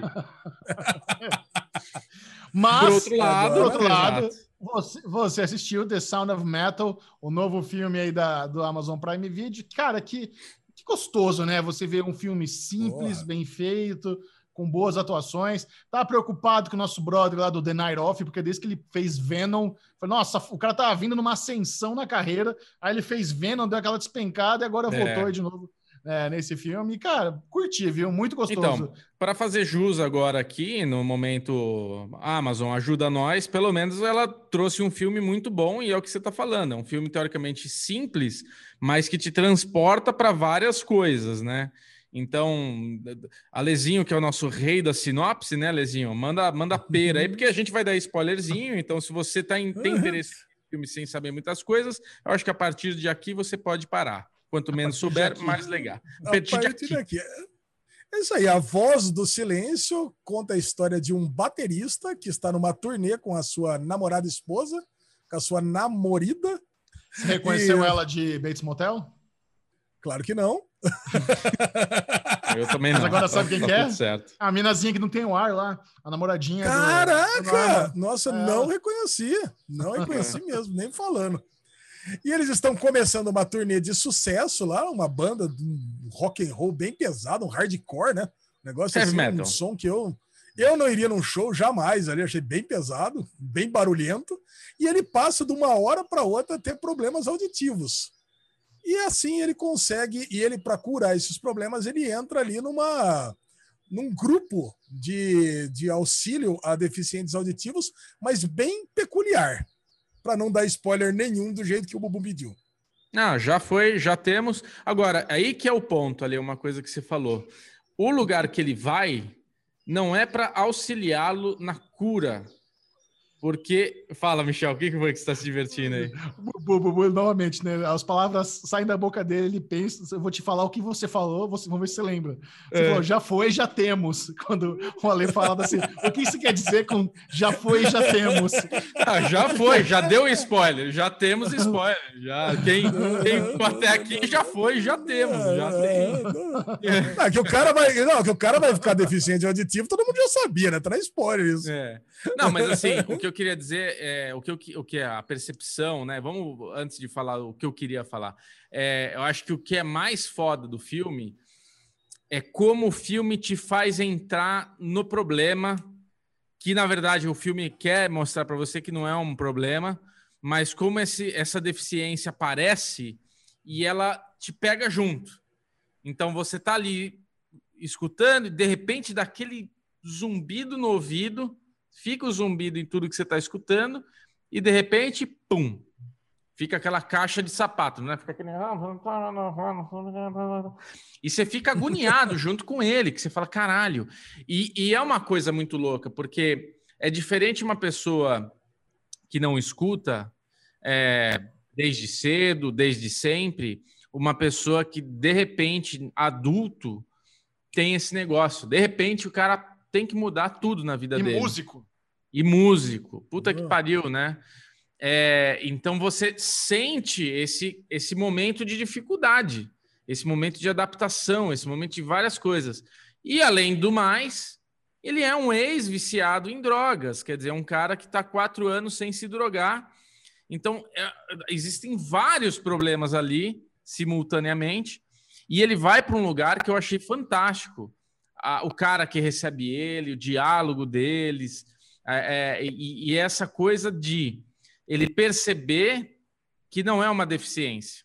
O objetivo desse lugar, desse retiro que ele está, desse lugar dessa, dessas pessoas se tratarem é entender que ser surdo não é uma deficiência, né? Então, cara, é muito foda, muito foda, muito foda cara, mesmo. O, o que mais me pegou foi, foi eu me colocando no lugar dele, né? Porque Exato. O, o, filme, o filme traz uma frustração, um desespero, porque eu fico imaginando, imagina ser, você é um baterista, tá no meio da tour com a mina que você ama, viajando, sabe aquela vidinha gostosa, simples. Aí do nada você precisa se mudar por uma comunidade xixelenta, dividindo quarto com uma pessoa que você não conhece, tendo que aprender uma língua, você não Putz. consegue se comunicar, as pessoas as pessoas não te explicam, querem que você confie. Cara, eu tenho muita dificuldade em aceitar qualquer coisa por confiança sem eu entender a lógica da parada, sabe? Michel, confia, é difícil. Se eu não entendo o racional e a lógica, eu tenho. Me dá uma angústia. E o cara tava lá, tendo que. Vai, vem comigo, me segue. Entre na, na escolinha com a professora, vamos aprender língua de sinais do zero. Mas o que, que é? O que, que, que eu tenho que fazer aqui, sabe? Era um angústia, desgraça, fora todo o trabalho fantástico, sonoplastia, para você ter aquela experiência Isso. sensorial, realmente, da, da forma como ele estava ouvindo. Cara. Não, você Muito falou perfeito, cara. Você falou perfeito. Eu acho que esse momento que tem a reunião deles e eles vão passar as metas, tipo as missões, as o que que todo dia eles têm uns trabalhos a cumprir. E o, o trabalho que primeiro colocam na lousa para ele é aprender a ser surdo, né? Tipo, e daí ele vai para essa sala de aula com crianças, com a professora. Então você imagina um cara adulto, baterista, que está na estrada, de repente está nesse. É o que você falou, estou repetindo, mas o cara tem que estar tá numa sala de aula com crianças olhando, rindo, e ele, ele e, tipo, todo mundo assim, ó eu, me, eu, lembro de, é, eu lembro do primeiro dia de aula nos Estados Unidos de inglês, que eu não falava porra nenhuma, e todo mundo conversando, freestyle. E tipo, caralho, vou ter que, você tem que aprender por osmose o bagulho, né? Tipo, um negócio que não fudeu. Agora, eu queria que o Ale falasse, porque o Ale, ele mora, né, Alezinho? Sua tia aí, você convive com ela, Sim, ela é surda, né? Então, tipo, como foi a sua leitura do filme? Ah, cara, é, é muito gostoso, né? É um filme que realmente é, uma, é um outro é, é, é, um outro paradigma, né? É um paradigma de aprendizado completamente diferente de tudo que eu vivi aqui com a Gia. A Gia, pô, é, é minha tia, mas é como se fosse minha irmã, né? Porque ela é, na verdade, cinco anos mais nova do que eu. Ela mora comigo desde que ela tem é, desde que ela tem cinco anos de idade. Então, pô, é minha irmã. É assim, eu falo que é minha tia porque ela é a filha adotiva da minha avó. Mas a minha avó veio morar comigo desde que ela tem cinco anos de idade, então ela é minha irmã. Então, minha avó mora aqui em casa desde que ela é novinha. Cara, e assim, ela nasceu com. Ela nasceu ou, escutando, e por, e por problemas lá na, na infância dela, problemas sérios lá, ela acabou perdendo a audição não perdeu 100%, mas depois acabou. Hoje ela, hoje ela é zerada, hoje ela não escuta nada. Então ela tinha aqueles aparelhos que ainda conseguia ouvir um pouquinho e depois acabou. Hoje o aparelho não resolve mais nada, então ela não escuta nada. Então ela não aprendeu a falar, né? Porque no filme você vê que tem algumas pessoas ali que ela, elas conseguem falar normalmente, porque elas um dia escutaram e uhum. perderam a audição depois. Então hoje ela é uma ó, ó, deficiente auditiva 100%. Cara, e assim, hoje para falar com ela, a gente tem que olhar para ela do jeito que ela no filme. Então, tá aqui. E você não aprendeu a linguagem de sinais? Nem ela. Nem eu, nem ela. Ela, tá, ela, ela não, não, não, usa? É, não, ela, ela sabe só as letras. As letras eu sei e ela sabe. Então é normal. Então a hora e, que eu e é universal, falar... por exemplo, obrigado é assim também em português? É, é universal? Ah, não, não, não. E, algumas coisas sim. Isso aqui é obrigado. São, é. Isso aqui, ó. Isso aqui é fazer xixi. Então, quer dizer, você tem uma você tem algumas coisas. Acho que tudo é universal, na verdade, né? Linguagem de não. Libras é, é tudo universal. Não? Então, não é. Não é porque eu fiz um trabalho que tinha que ter Libras, né? Tinha que ter a tradução em Libras, e eu conversei com o cara. Primeiro, assim, é, é, é um negócio muito louco, né? Porque você vê o cara é, traduzindo ali, é muito expressivo. É muito expressivo. E eu falei para ele, cara, é, como é que é? Ele falou, puta, dependendo da região, tem algumas coisas que são diferentes. Eu falei, mas e, aí é universal tal? Ele falou, não é, cara. Não é. Eu falei, caralho, mas por que já é não fizeram universal hein? essa porra? porra Vai Estados Unidos tem que falar inglês, velho. Falar inglês, é não, sinais em inglês ali. Aprender é... libras em inglês é complicado, né? É foda. Agora então as letras, é, as letras, é... as letras são as mesmas, né? Sim, então aí quando, sei lá, eu chego, eu chego aqui, eu chego aqui em casa, minha mãe não tá, eu pergunto onde é que minha mãe tá, a Gia ela pega e fala as, a, a, a, em libras onde é que ela tá, eu já sei onde Cagando, tá. né? Ah, peraí, você, Você sabe o alfabeto, é isso? Sabe, ele Sei, sabe. o alfabeto eu sei. Ah, o alfabeto então eu tá. sei. É que, cara, é que não dá. O alfabeto é muito demorado. Então sim, não dá para você fazer sim. uma frase inteira em alfabeto. Claro, dá para você falar uma é, palavra, então. tá no shopping. Pronto, acabou. Aí tá então, okay. Então... Esse filme, esse comercial, esse trabalho que eu fiz, eu lembro que tipo tinha uma hora que ele fazia também os efeitos sonoros. Então era a pessoa atravessando, que era mobilidade urbana, tal. E daí era a pessoa atravessando e o sinal tava pipipi, aí ele fazia pipipi, aí ele fazia com um dedinho assim a pessoa atravessando. Então, é isso que o Ale tá falando, não é que ele faz a letra a letra. Ele tem esse. E claro, aí que começa, claro, é aí que começa a não universalização da, da, dessa da forma de se comunicar. Porque você tem coisas que é do português, então saudade, não sei o quê. Tem coisas que é da região, então em Campinas, aí é. no Alê, os caras não fala tal coisa, fala, se expressa de tal forma. Então, tudo isso consegue é, é, é ir para cada lado. Agora é muito Agora, foda. se levantar filme... a mãozinha aqui, é bater palma em qualquer uh, lugar. Você palma. vê, né? Lá no filme, bater é, palma. Tem, tem coisas que funcionam para todos os lugares. Agora, é muito foda, né? Porque esse filme ele tem vários momentos. E um dos últimos momentos que a gente tem é essa coisa de como a vida separa, né? Como a vida separa. Coisas que acontecem na sua vida ah, separa. Putz. Então, assim, eu vou dar um exemplo que não tem nada a ver, mas tem tudo a ver, mas é esse lance. Tipo, ele teve uma complicação que ele teve que se separar da companheira dele. Um cara amanhã tem um trabalho que tem que mudar de estado e ele vai ficar seis meses mudando, vai ter que morar num lugar para depois voltar para a família dele. E tudo isso são coisas que acontecem na vida de uma pessoa e muda a vida da pessoa. Então, o fato dele ter se tornado um deficiente auditivo, ter que se colocar naquele retiro, a mulher dele ter que se separar dele por esse tempo todo, e no fim ela foi para Paris reencontrar o pai dela, a vida dele se separou. E quando eles se reencontram, eles não estão mais na mesma frequência. É muito louco, cara. E tem uma aceitação Ai. dos dois, apesar do amor dos dois, apesar de tipo eles se amarem, a frequência mudou. Então eles aceitam que, puta, não é mais um casal, acabou. Cara, isso foi é muito o que eu mais gostei. Cara, o que eu, cara, você falou tudo, Bubu. O que eu mais gostei é. nesse filme é que não tem nenhuma, não tem nenhuma peruetada. Tipo assim, é. assim, ele não volta para casa, ele. Eu achei, eu cheguei a achar que essa festa ia ser a festa de noivado dela contra o cara. Eu tava com medo que fosse isso.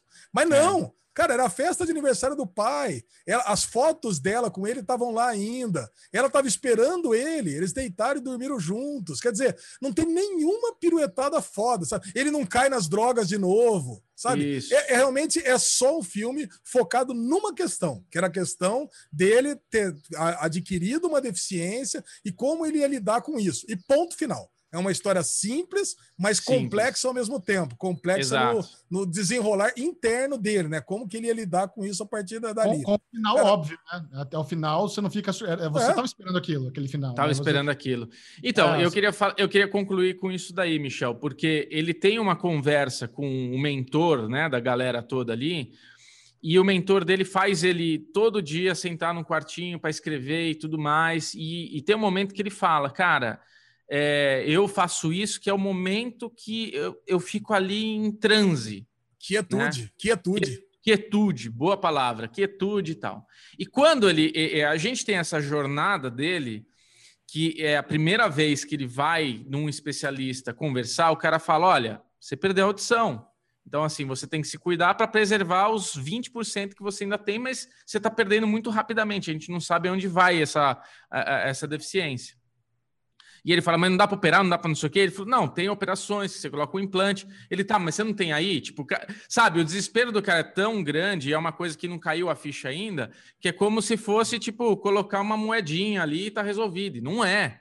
E então ele tem essa jornada de, tipo, apesar dele estar tá se tratando e cuidando, o objetivo dele é colocar o implante para ele conseguir voltar à vida normal dele. Só que na hora que coloca o implante, na hora que ele volta a escutar, não é a audição dele, não é uma coisa natural. É um quebra-galho, é uma coisa para ele conseguir é, é, se comunicar, ele conseguir escutar. É um, é, um, é, um, é um hack que ele fez ali dentro do cérebro dele, na cabeça dele, para ele conseguir pegar essas vibrações. E o mais louco é que quando ele faz isso, o filme mostra como o mundo é, como é, é como o nosso mundo é cheio de ruídos. Né? Então ele começa dali em diante ter ruídos, ruídos, ruídos. E posso te falar uma coisa? O meu pai tem, vai fazer 83 anos e por causa que ele corria, né, na década de 60, 70, ele perdeu uma audição de um lado e o outro lado, por causa da idade agora, tá falhando, né? Então ele tem um aparelhinho de ouvido. E uma vez eu botei aquela porra na orelha para escutar. E, cara, é bem semelhante ao áudio do filme. É um, é um ruído. É um não, é, não é que você tá. Você coloca aquele, putz, é um ruído. E meu pai tem exatamente os mesmos problemas, Michel. Quando ele tá num ambiente barulhento, ele desliga, ele tira. Porque ou ele fica com muito ruído alto, ou ele não escuta direito.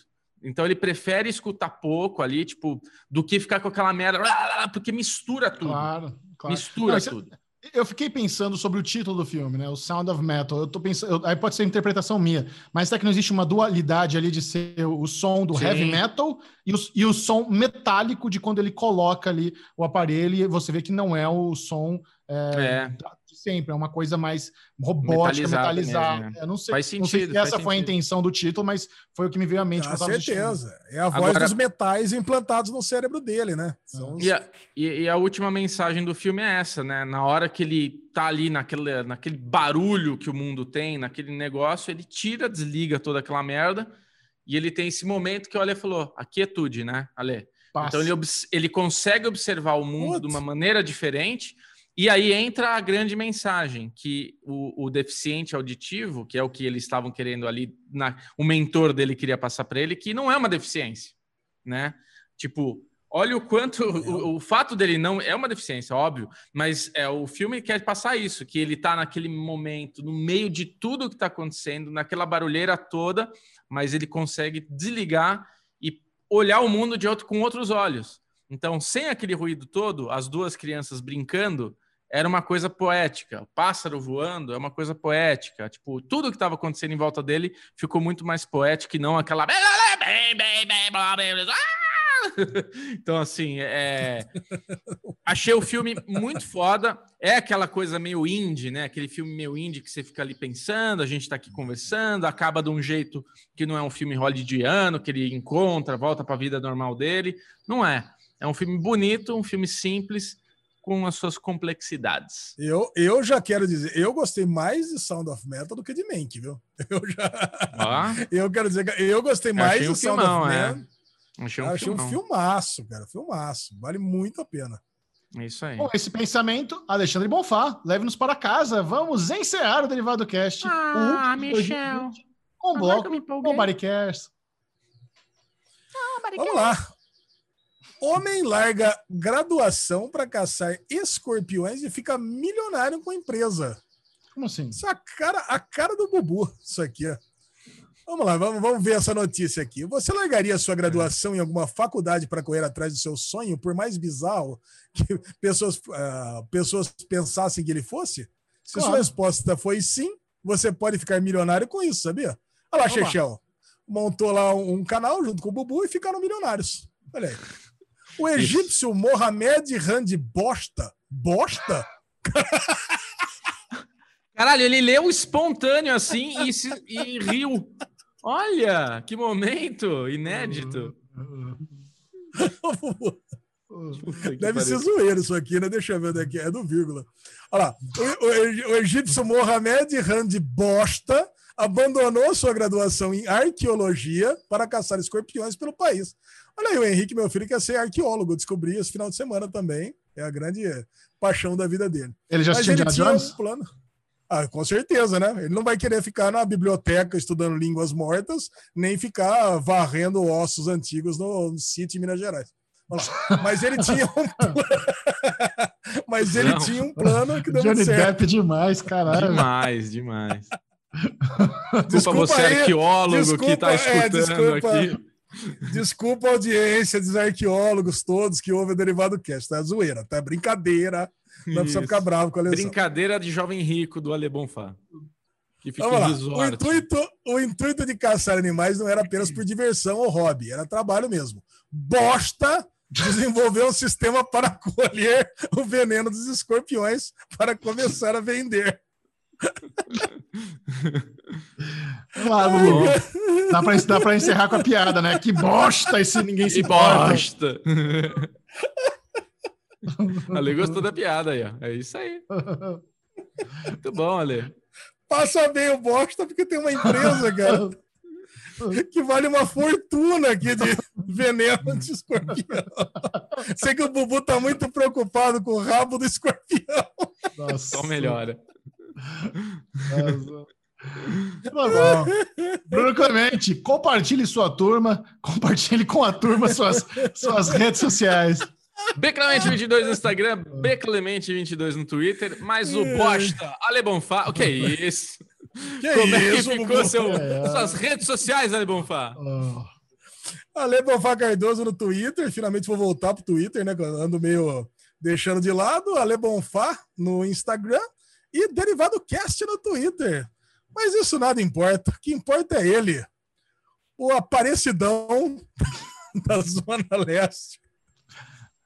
Siga o Série Maníacos no Twitter, no arroba Série Maníacos e principalmente no Instagram, arroba Série Maníacos TV. Esse foi o Derivado Cast. Adeus. Adeus. Adeus.